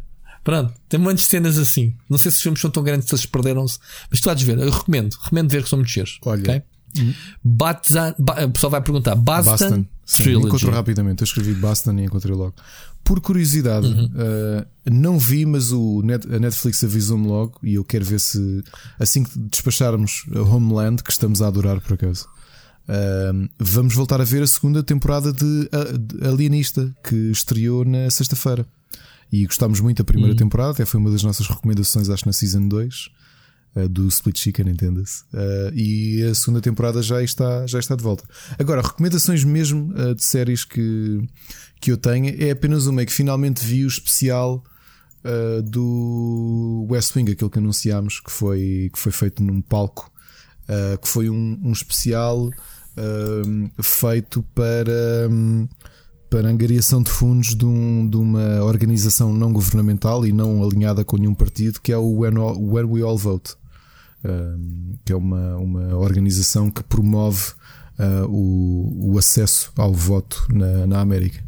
E, e, pronto, é tão bom quanto eu imaginava, não é? Portanto, e para mim é um sonho, acho que todos os fãs de West Wing, que é uma série de culto, de poderem ver o elenco original a regressar ao palco, neste caso a palco, uh, com os mesmos personagens. É, é brilhante. Hum. Ok. Jogos, Sim. já posso? Pode, pode. Claro, já disse tudo o que tinha a dizer. O, O, o, segundo e último DLC do Pokémon Sword and Shield já estreou. E se bem se lembra, o primeiro DLC eu dei uma tareia aqui no Split Chicken. Com quem é que eu falei? Com quem é que eu falei este fim de semana ou semana passada? E que me disseram: O Ricardo está a jogar o DLC do Pokémon. E eu assim, então já foste, esquece. Não sei quem foi. Sei que o João Machado ou quem é que foi que me disse. Assim, pronto, lá está o gajo a meter horas num Pokémon. Eu tenho que vos dizer uma coisa: se eu não gostei nada do primeiro, deste segundo gostei bastante e espero que a Nintendo a continuar, Nintendo não, a Pokémon Company e a Game Freak, a continuarem com esta lógica de DLCs, eh, que seja mais isto que o primeiro. O primeiro achei insípido. Mas é o que? Mete mais três monstrinhos? Não, não é pelos monstros, acho a história mais, mais a um história mais interessante, o desafio mais interessante. São vários lendários que tu tens para apanhar e já não é simplesmente, ok, estás aqui na história, passado 40 minutos apanhaste o lendário e fizeste o e conteúdo já, Já apanhaste todo. todos? Já apanhei todos, uh, mas tu achar não só ali aquela zona mais interessante, como a história em si é simples, é um DLC curto, não é? A história se dá tu resolves em, em pouco tempo, mas uh, está muito mais criativo do que o primeiro, o Well of Armor. O Well of Armor achei mesmo, mesmo insípido. É um terreno, olha, agora tens para aí, apanha umas coisas e tens aqui um lendário. Este achei-o muito, com muito mais sumo. Tem um sistema muito giro que eu gostei do, dos Dynamax Battles, que é uh, aquelas lutas com, com os Pokémon gigantes. Tu tens aqui um uhum. sistema que funciona quase por. por ou, ou, seja, tu não podes levar o teu Pokémon, entras numa espécie de túnel e, e tu escolhes um de quatro Pokémon e não sabes o que é que vais enfrentar. E a seguir tens de escolher bifurcações do que é que vais enfrentar e não sabes que Pokémon é aquele que, com quem vais combater. E a ver se consegues chegar até ao fim. O desafio é esse, ou seja, não, não é com a tua equipa. Não são com Pokémon que tu andaste ali a acertar ao milímetro para ser uh, o mais forte. É dão-te uma série deles. Queres usar um destes? Usas este. Combates com um, um Pokémon gigante, apanha-lo. Agora, queres, queres substituir o que tu tens por este e ver como é que te safas no resto do desafio? Pá, gostei muito desse sistema. Parece-me já mais honesto este The Crown Tundra uh, do que o primeiro. Isto era o segundo prometido, era, era, não era? Agora já não há, não, não há mais, planos. Não há mais para... agora. Portanto, este DLC sim vale a pena. Tem, tem um conteúdo interessante, muito mais interessante que o primeiro, ok? Mas como compensa mais ter o Season Pass para tudo, e aliás, há um, eles não são parvos. Há aqui uma parte deste, desta ilha que tu precisas de ter o DLC anterior para ir até lá. Portanto, já sabem. Agora, indies. Temos aí algumas coisas interessantes. Estive a jogar um novo jogo da Devolver, o Disc Room. Pá, que é um jogo muito simples, mas eu, eu, eu nunca pensei ficar tão agarrado. Disc Room é uma coisa simples. Temos um personagem e ele não consegue, ele não tem poderes nenhums. És um humano. Entras numa sala quadrangular e começam a ser disparadas serras por todo o lado. E em cada sala tu tens missões, por exemplo, morre com cinco tipos de serras diferentes. Sobrevive 15 segundos. Uma coisa interessante é que no canto superior direito tens o recorde da equipa de desenvolvimento. Quanto tempo é que eles aguentaram no máximo naquela sala? A ver se consegues bater o, o valor deles. Essencialmente. Ah, às vezes quem faz os jogos também não sabe jogar Essencialmente bem, o jogo é isto. Imaginem um bullet hell em que nós não disparamos nada, só temos que nos desviar. E aos poucos vamos desbloqueando alguns poderes, nomeadamente criar uma aura que desacelera as serras que estão à nossa volta e é isto, são salas com serras yeah. tem, tem aspecto de ser viciante essa porcaria. Tem, é, tu entras numa sala e tens serras de todos os tipos, umas que depois se, se explodem e transformam-se em serras pequenas por todos os lados, serras grandes que, que depois têm uma aura que te desaceleram. Opa, houve a originalidade. Tu pensas, como é que estes tipos criaram um jogo tão, tão original, com tantos tipos de serras diferentes para te matar? E é isto: entras numa sala, começa a contar o, o cronómetro. Sobrevive. E as bolinhas? Explica-me lá as bolinhas que apanhas. As bolinhas são para as boss fights. Pois é, tens boss fights. E os boss fights, como tu não disparas nada, à medida que os, os bosses vão andando e vão saltando de um lado para o outro, o teu objetivo é desviar-se de tudo o que está a ser atirado e apanhar as bolinhas no chão. E ao fazeres isso, dás-lhes dano. E depois, como tens o um mapa, ah. tu só desbloqueias salas se cumprires os requisitos que eles pedem. Por exemplo, só podes no mapa, só, só vais para a, sala de cima se sobreviver X segundos em não sei quantas salas. Portanto, tens de ir acumulando, tens de andar para frente e para trás a, a conseguir resolver. Uh... Por exemplo, tenho, tenho uma sala que eu não consegui desbloquear que o pedido é sobrevive 0 segundos ou menos. Eu não estou a conseguir essa. Não consigo morrer logo. Tens que matar logo. Porque mesmo usando desaceleração, o mínimo que eu já consegui foi 0.4 segundos. Epá, mas digo-te, eu não pensei, eu quando olhei para o jogo pensei, pá, que cena tão básica. É muito divertido. Ah, os gajos são espertos. Estou aqui a ver um vídeo em que ele diz sobrevive durante 10 segundos, mas só cada segundo é uma bola. Portanto, o gajo tem que apanhar teoricamente 10 bolas. Sim, depois aquilo para fazer os 10 vais segundos. avançando, vais, chamemos-lhe mundos. Por exemplo, tem estado numa zona em que tu o contador só conta se tu estiveres dentro de uma área específica do mapa. Ou seja, como tá, tens de estar sempre a mexer para desviar das serras, sais de fora daquela bolha e já não está a contar o cronómetro. Estás a perceber?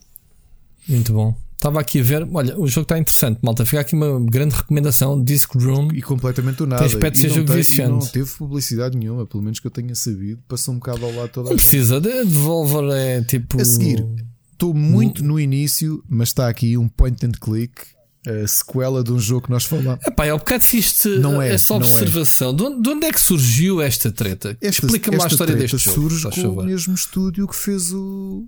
Chamemos-lhe a sequela há dois anos. Há dois anos saiu um, a sequela chamada Leisure Suit Larry uh, Wet Dreams Don't Dry. Em que é o Leisure Suit Larry esteve congelado. Tu lembra, acho que falámos aqui nisto, não foi na primeira temporada? Não joguei esse jogo. Eu parei de jogar quando foi aquele jogo da Sierra. Uh, sim, da Sierra, obviamente. De, o quê? Na universidade? O, do sobrinho sim, não, dele. Esses eram maus. Esses eram maus. Péssimos. O que é que, Pronto, o que, é que este, chamemos-lhe reboot, o que é que fez? Há um estúdio novo que conseguiu uh, uh, receber os direitos para continuar a história. Mas o Aloha não, não está envolvido. Não está envolvido. Eu gostei muito do jogo original porque eles fizeram uma coisa muito gira que foi. E, essencialmente é esquece que existiram jogos sem ser os feitos pelo Allo, ok? Certo. E o Larry teve congelado desde o final de, desde o início dos anos 90. Desde o último Larry. Desde o Love for Sale? Hã? Desde Love o Love for, for Sale? Sale que ele teve congelado. E acorda em 2018. E então ele não sabe o que é que é Facebook, não sabe o que é Instagram, não sabe quem é não sabe nada. É pá, mas o gajo está com uma, uma, Eu estive a ver um bocadinho o vídeo deste novo e ele está com uma pinta de. de tio Gel, meu. Estás a ver? Está muito. Yeah, uh, parece. Yeah. Vai, fala, fala sobre o jogo. É epá, está com o humor habitual. Eu gostei muito deste novo. As animações estão muito giras está com um ar muito mais eh, desenho animado e funciona muito bem. Este, esta sequela do jogo de 2018, eh, eu estou muito no início. Eu queria só trazê-lo aqui porque Leisure Suit Larry é uma série de point and click. Eu acho que todos nós é pá, sim, mas sabes que eu já não tenho paciência para os point and click, já foi o meu género favorito e atualmente não eu, consigo eu jogar. Até estava com receio do, do, do Sibéria 3. Eu não consigo jogar mais de meia hora sem ir buscar a solução à net para avançar. Já não estou com paciência para estar ali à caça ao pixel. Eu continuo. Epá, faço esta confusão. Porque a realidade é que tu neste que... momento os, os, os point and clicks já praticamente nenhum tem, tem caça ao pixel. Mesmo estes Larry, tu tens um botão que te faz logo a highlight a tudo o que tu podes interagir já não há essa isso. Mas já não é o ritmo do jogo. Epá, eu acho que a culpa disto também, que não tem nada a ver, é um bocadinho a culpa da Telltale. Epá, e agora, um, mais recentemente, um, a, a Dontnod com, com estes eu continuo, uh, jogos. Eu, eu continuo eu, a gostar destes jogos clássicos, Rui, sinceramente. E vê-los com esta arte, tu, tu olhaste para este novo Sim, está tá com tá, pinta. Está tudo tá, muito, tá muito. Pá, isto parece uma série de animação. Tirando o aspecto canastrão do, do, do Larry, que já, já era. era já foi um bocado, a roupa é a mesma, é. Uh, falta ali se calhar três pelos no peito ou assim.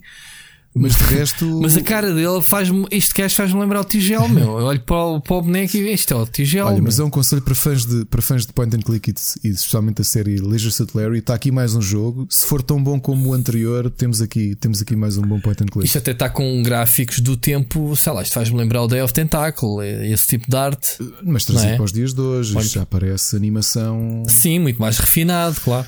Olha, um jogo completamente diferente e que eu, sou, eu, eu digo-te que é capaz de ter sido o meu stream favorito de fazer de sempre, que foi um jogo que fiz que é o Monster Prom 1. E o Monster Prom 1 é capaz de ser dos jogos mais originais, porque agora, repara, é um dating simulator multiplayer competitivo. E tu dizes, tu és Jesus. maluco. Acabei de ver uma cena do Larry que é uma, uma palmeira em forma yeah. de. Yeah. Forma de tintins. Okay. okay Monster Prom. Monster Prom eu joguei o primeiro com parte da equipa do Rubber em stream. E é um dating simulator visualmente brutal. Isto parece uma visual novel, está com uma arte espetacular. E o primeiro, como o próprio nome indica, nós estamos num liceu de monstros. Cada um de nós é um. Faz lembrar do Gorillaz. Yeah, exatamente. Cada um de nós é um monstro diferente. Uh, já agora, para quem, para quem gostar da descrição, o jogo, Epá, o jogo isto- neste momento está em promoção no Steam, o primeiro por 3,79. Deve ser para comemorar o lançamento do segundo. Então o que é que isto é? Isto é Gorillaz, meu. Olha aí a imagem que eu te meti. É, é, completamente. Este jogo é divertidíssimo, é um dating simulator. Eu na altura achei genial que isto é multiplayer. Nós jogámos uns contra os outros, ok? Em stream. Cada um de nós tinha um personagem.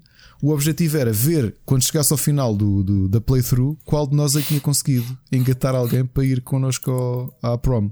E quem conseguiu, venceu o jogo, ok? Isto escrito assim para essa coisa mais estranha, porque a primeira pergunta que podem fazer é como é que tu fazes um dating simulator multiplayer? E aquilo que eu digo é: esta malta do, do, do estúdio de Beautiful Glitch fez e fez muito bem. Que isto para jogarem com um grupo de amigos é das coisas mais maravilhosas que vocês alguma vez vão jogar, ok?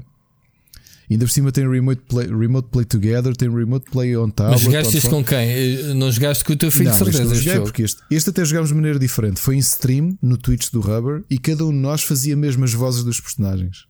Eu joguei com o Bernardo, com o Felisberto e acho que foi com o Matia. Jogámos os quatro, uns contra os outros. Acabou de sair a sequela. Novamente o Dating Simulator voltou a ser multiplayer e o Monster Prom 2, só que neste caso é num summer camp. Portanto, uma coisa tão americana quanto esta. é? Também vamos ter a ver quem é que no final de cada playthrough, porque o jogo é sempre, a história é sempre diferente, as coisas que acontecem são todas diferentes. Tu tens de saber como é que reages às coisas. Uh, e depois a forma como vais tendo proximidade ou não com os personagens que te aparecem, porque eles são sempre diferentes, vai conduzir ou não a tu teres um engate no final do, do- da playthrough. Novamente, este jogo é genial. A sério, isto escrito assim é estranho. Se tiverem um grupo para se divertirem, basta comprarem uma cópia e podem jogar todos juntos a isto. Tem o Remote Play, ok? Agora, sugestão no final, porque realmente vi que estava em promoção e aproveitei para andar à procura de para comprar há um tempo e aproveitei. O Nino Kuni, o primeiro, a versão remastered, está em promoção na Switch por 9,99. Ok? É dos jogos que eu tenho pena de não, não ter eh, avançado. Pá, eu queria tanto o 2 e depois na altura, não sei o que aconteceu, parei de o jogar e não o retomei. Portanto, aí está. uh, São tão bons. Fogo. aí está o. Aceitem esta sugestão. Pronto, não é uma sugestão porque não, não o joguei ainda. Eu joguei o segundo sem ter jogado o primeiro. Uh, mas agora quero. Uhum. Queria, já estava há muito tempo a pensar. Quando, esta versão remaster eu vou ter mesmo de jogar. Portanto, aqui fica a sugestão. Muito Uh, bom. E é tudo, não tenho sugestões de música esta semana porque o mercado pareceu estar um bocadinho parado, nem de nem de board games, porque como disse, não, não tinha jogado a nada. Então, não temos mais nada para falar hoje? Acabamos assim? Sim, só? foram só duas Sim. horas de episódio, não é? Nada de. Pronto. Então, pessoal, é o que há. Para a semana, se calhar, vamos ter aí mais uma outra sugestão do Ricardo, porque repara, Monster Porn 2, Disc Room, La- Larry Sweet Larry. Epá, é sério, eu não sabia de onde é que veio este. Nem sabia que a série. Que a série estava renascida. Ainda bem, pá, eu gosto. Gostava muito dos primeiros. Não há nada que bata ao primeiro jogo. Aquele jogo em que tu podias morrer por, eh, por teres ido às meninas sem um preservativo, Tão por exemplo. é? Game over num jogo de point and click era o máximo. mesmo. Não, era o Tipo, primeiro. fogo. Olha, uma série que eu gosto muito, que também era da Sierra, que tinha, tinha game over e, e- e era cruel o suficiente para tu, por exemplo, estragar, estragares o jogo e não saberes, já não consegues resolver puzzles, era o Legend of Kirandia, que também tinhas os ecrãs de game over. Isso não, é, isso não é da Sierra, isso é da Westwood. pois Aprende é, com o tio Rui. Tens razão, que estupidez. Tu, pá, e tu dizes que eu é que não percebo nada de aventuras point and click. Repara, obrigado, epá, acabei de provar que, que adorava. Aliás, foi o grande sucesso da Westwood. Mas o Kirandia Foi- tinha. E sabes que eu não gosto muito do Kirandia porque tinha uma estética e uma, uma interface muito estranha para a altura. Sim, mas o. o, o, o- Não- o- qual é que era? Era o 3, não é? O Malcolm's Revenge era o 3, não era? O Michael, esse era, mas era a 3D, já esse. Já era aquelas as transformações dos, dos point and clicks estavam-se a tentar. Uh, esse é capaz. Não era 3D, não. Não era 3D, não. Já era mais 3D. Não, Não era, era, mais 3D, era. As Não, animações. Não era, não. Era, a animação Pronto. é que estava mais Epá, refinada Web- na altura. Da Westwood tens que jogar o o Blade Runner. Não Claro sei se já viste o filme sobre sobre o Bruno Fonseca. Olha, te... É verdade, tens que responder ao lá um Bruno Fonseca. Viste o Blade um Runner? Rui. Espera que tu estás com Alzheimer. Espera. Então, Então, não houve um episódio na altura do Mosh XL Games World que eu revelei aqui que o, não só eu tinha jogado o jogo, foi o primeiro jogo que o Lionel me emprestou quando nos conhecemos ah, em 2002. Como o Marrocato ofereceu-me durante o Mosh XL Games World uma versão pristine do, do, do Blade Runner em caixa e tudo. ah, do eu- jogo. Sim. Jogaste? Joguei eu já tinha jogado há muitos anos. Esta versão nova, não esta versão que ele me deu, não joguei. Não, bem, mas a pergunta que eu estou a fazer é se já viste o filme, a não vi, sequela. não vi. Então, o que é que vais dizer agora ao Bruno? O que é Pá, que tens a tenho- dizer a ele? Desculpa, Bruno. Pronto. Ricardo, ouvintes para a Ouvimos para a semana. semana. Um abraço.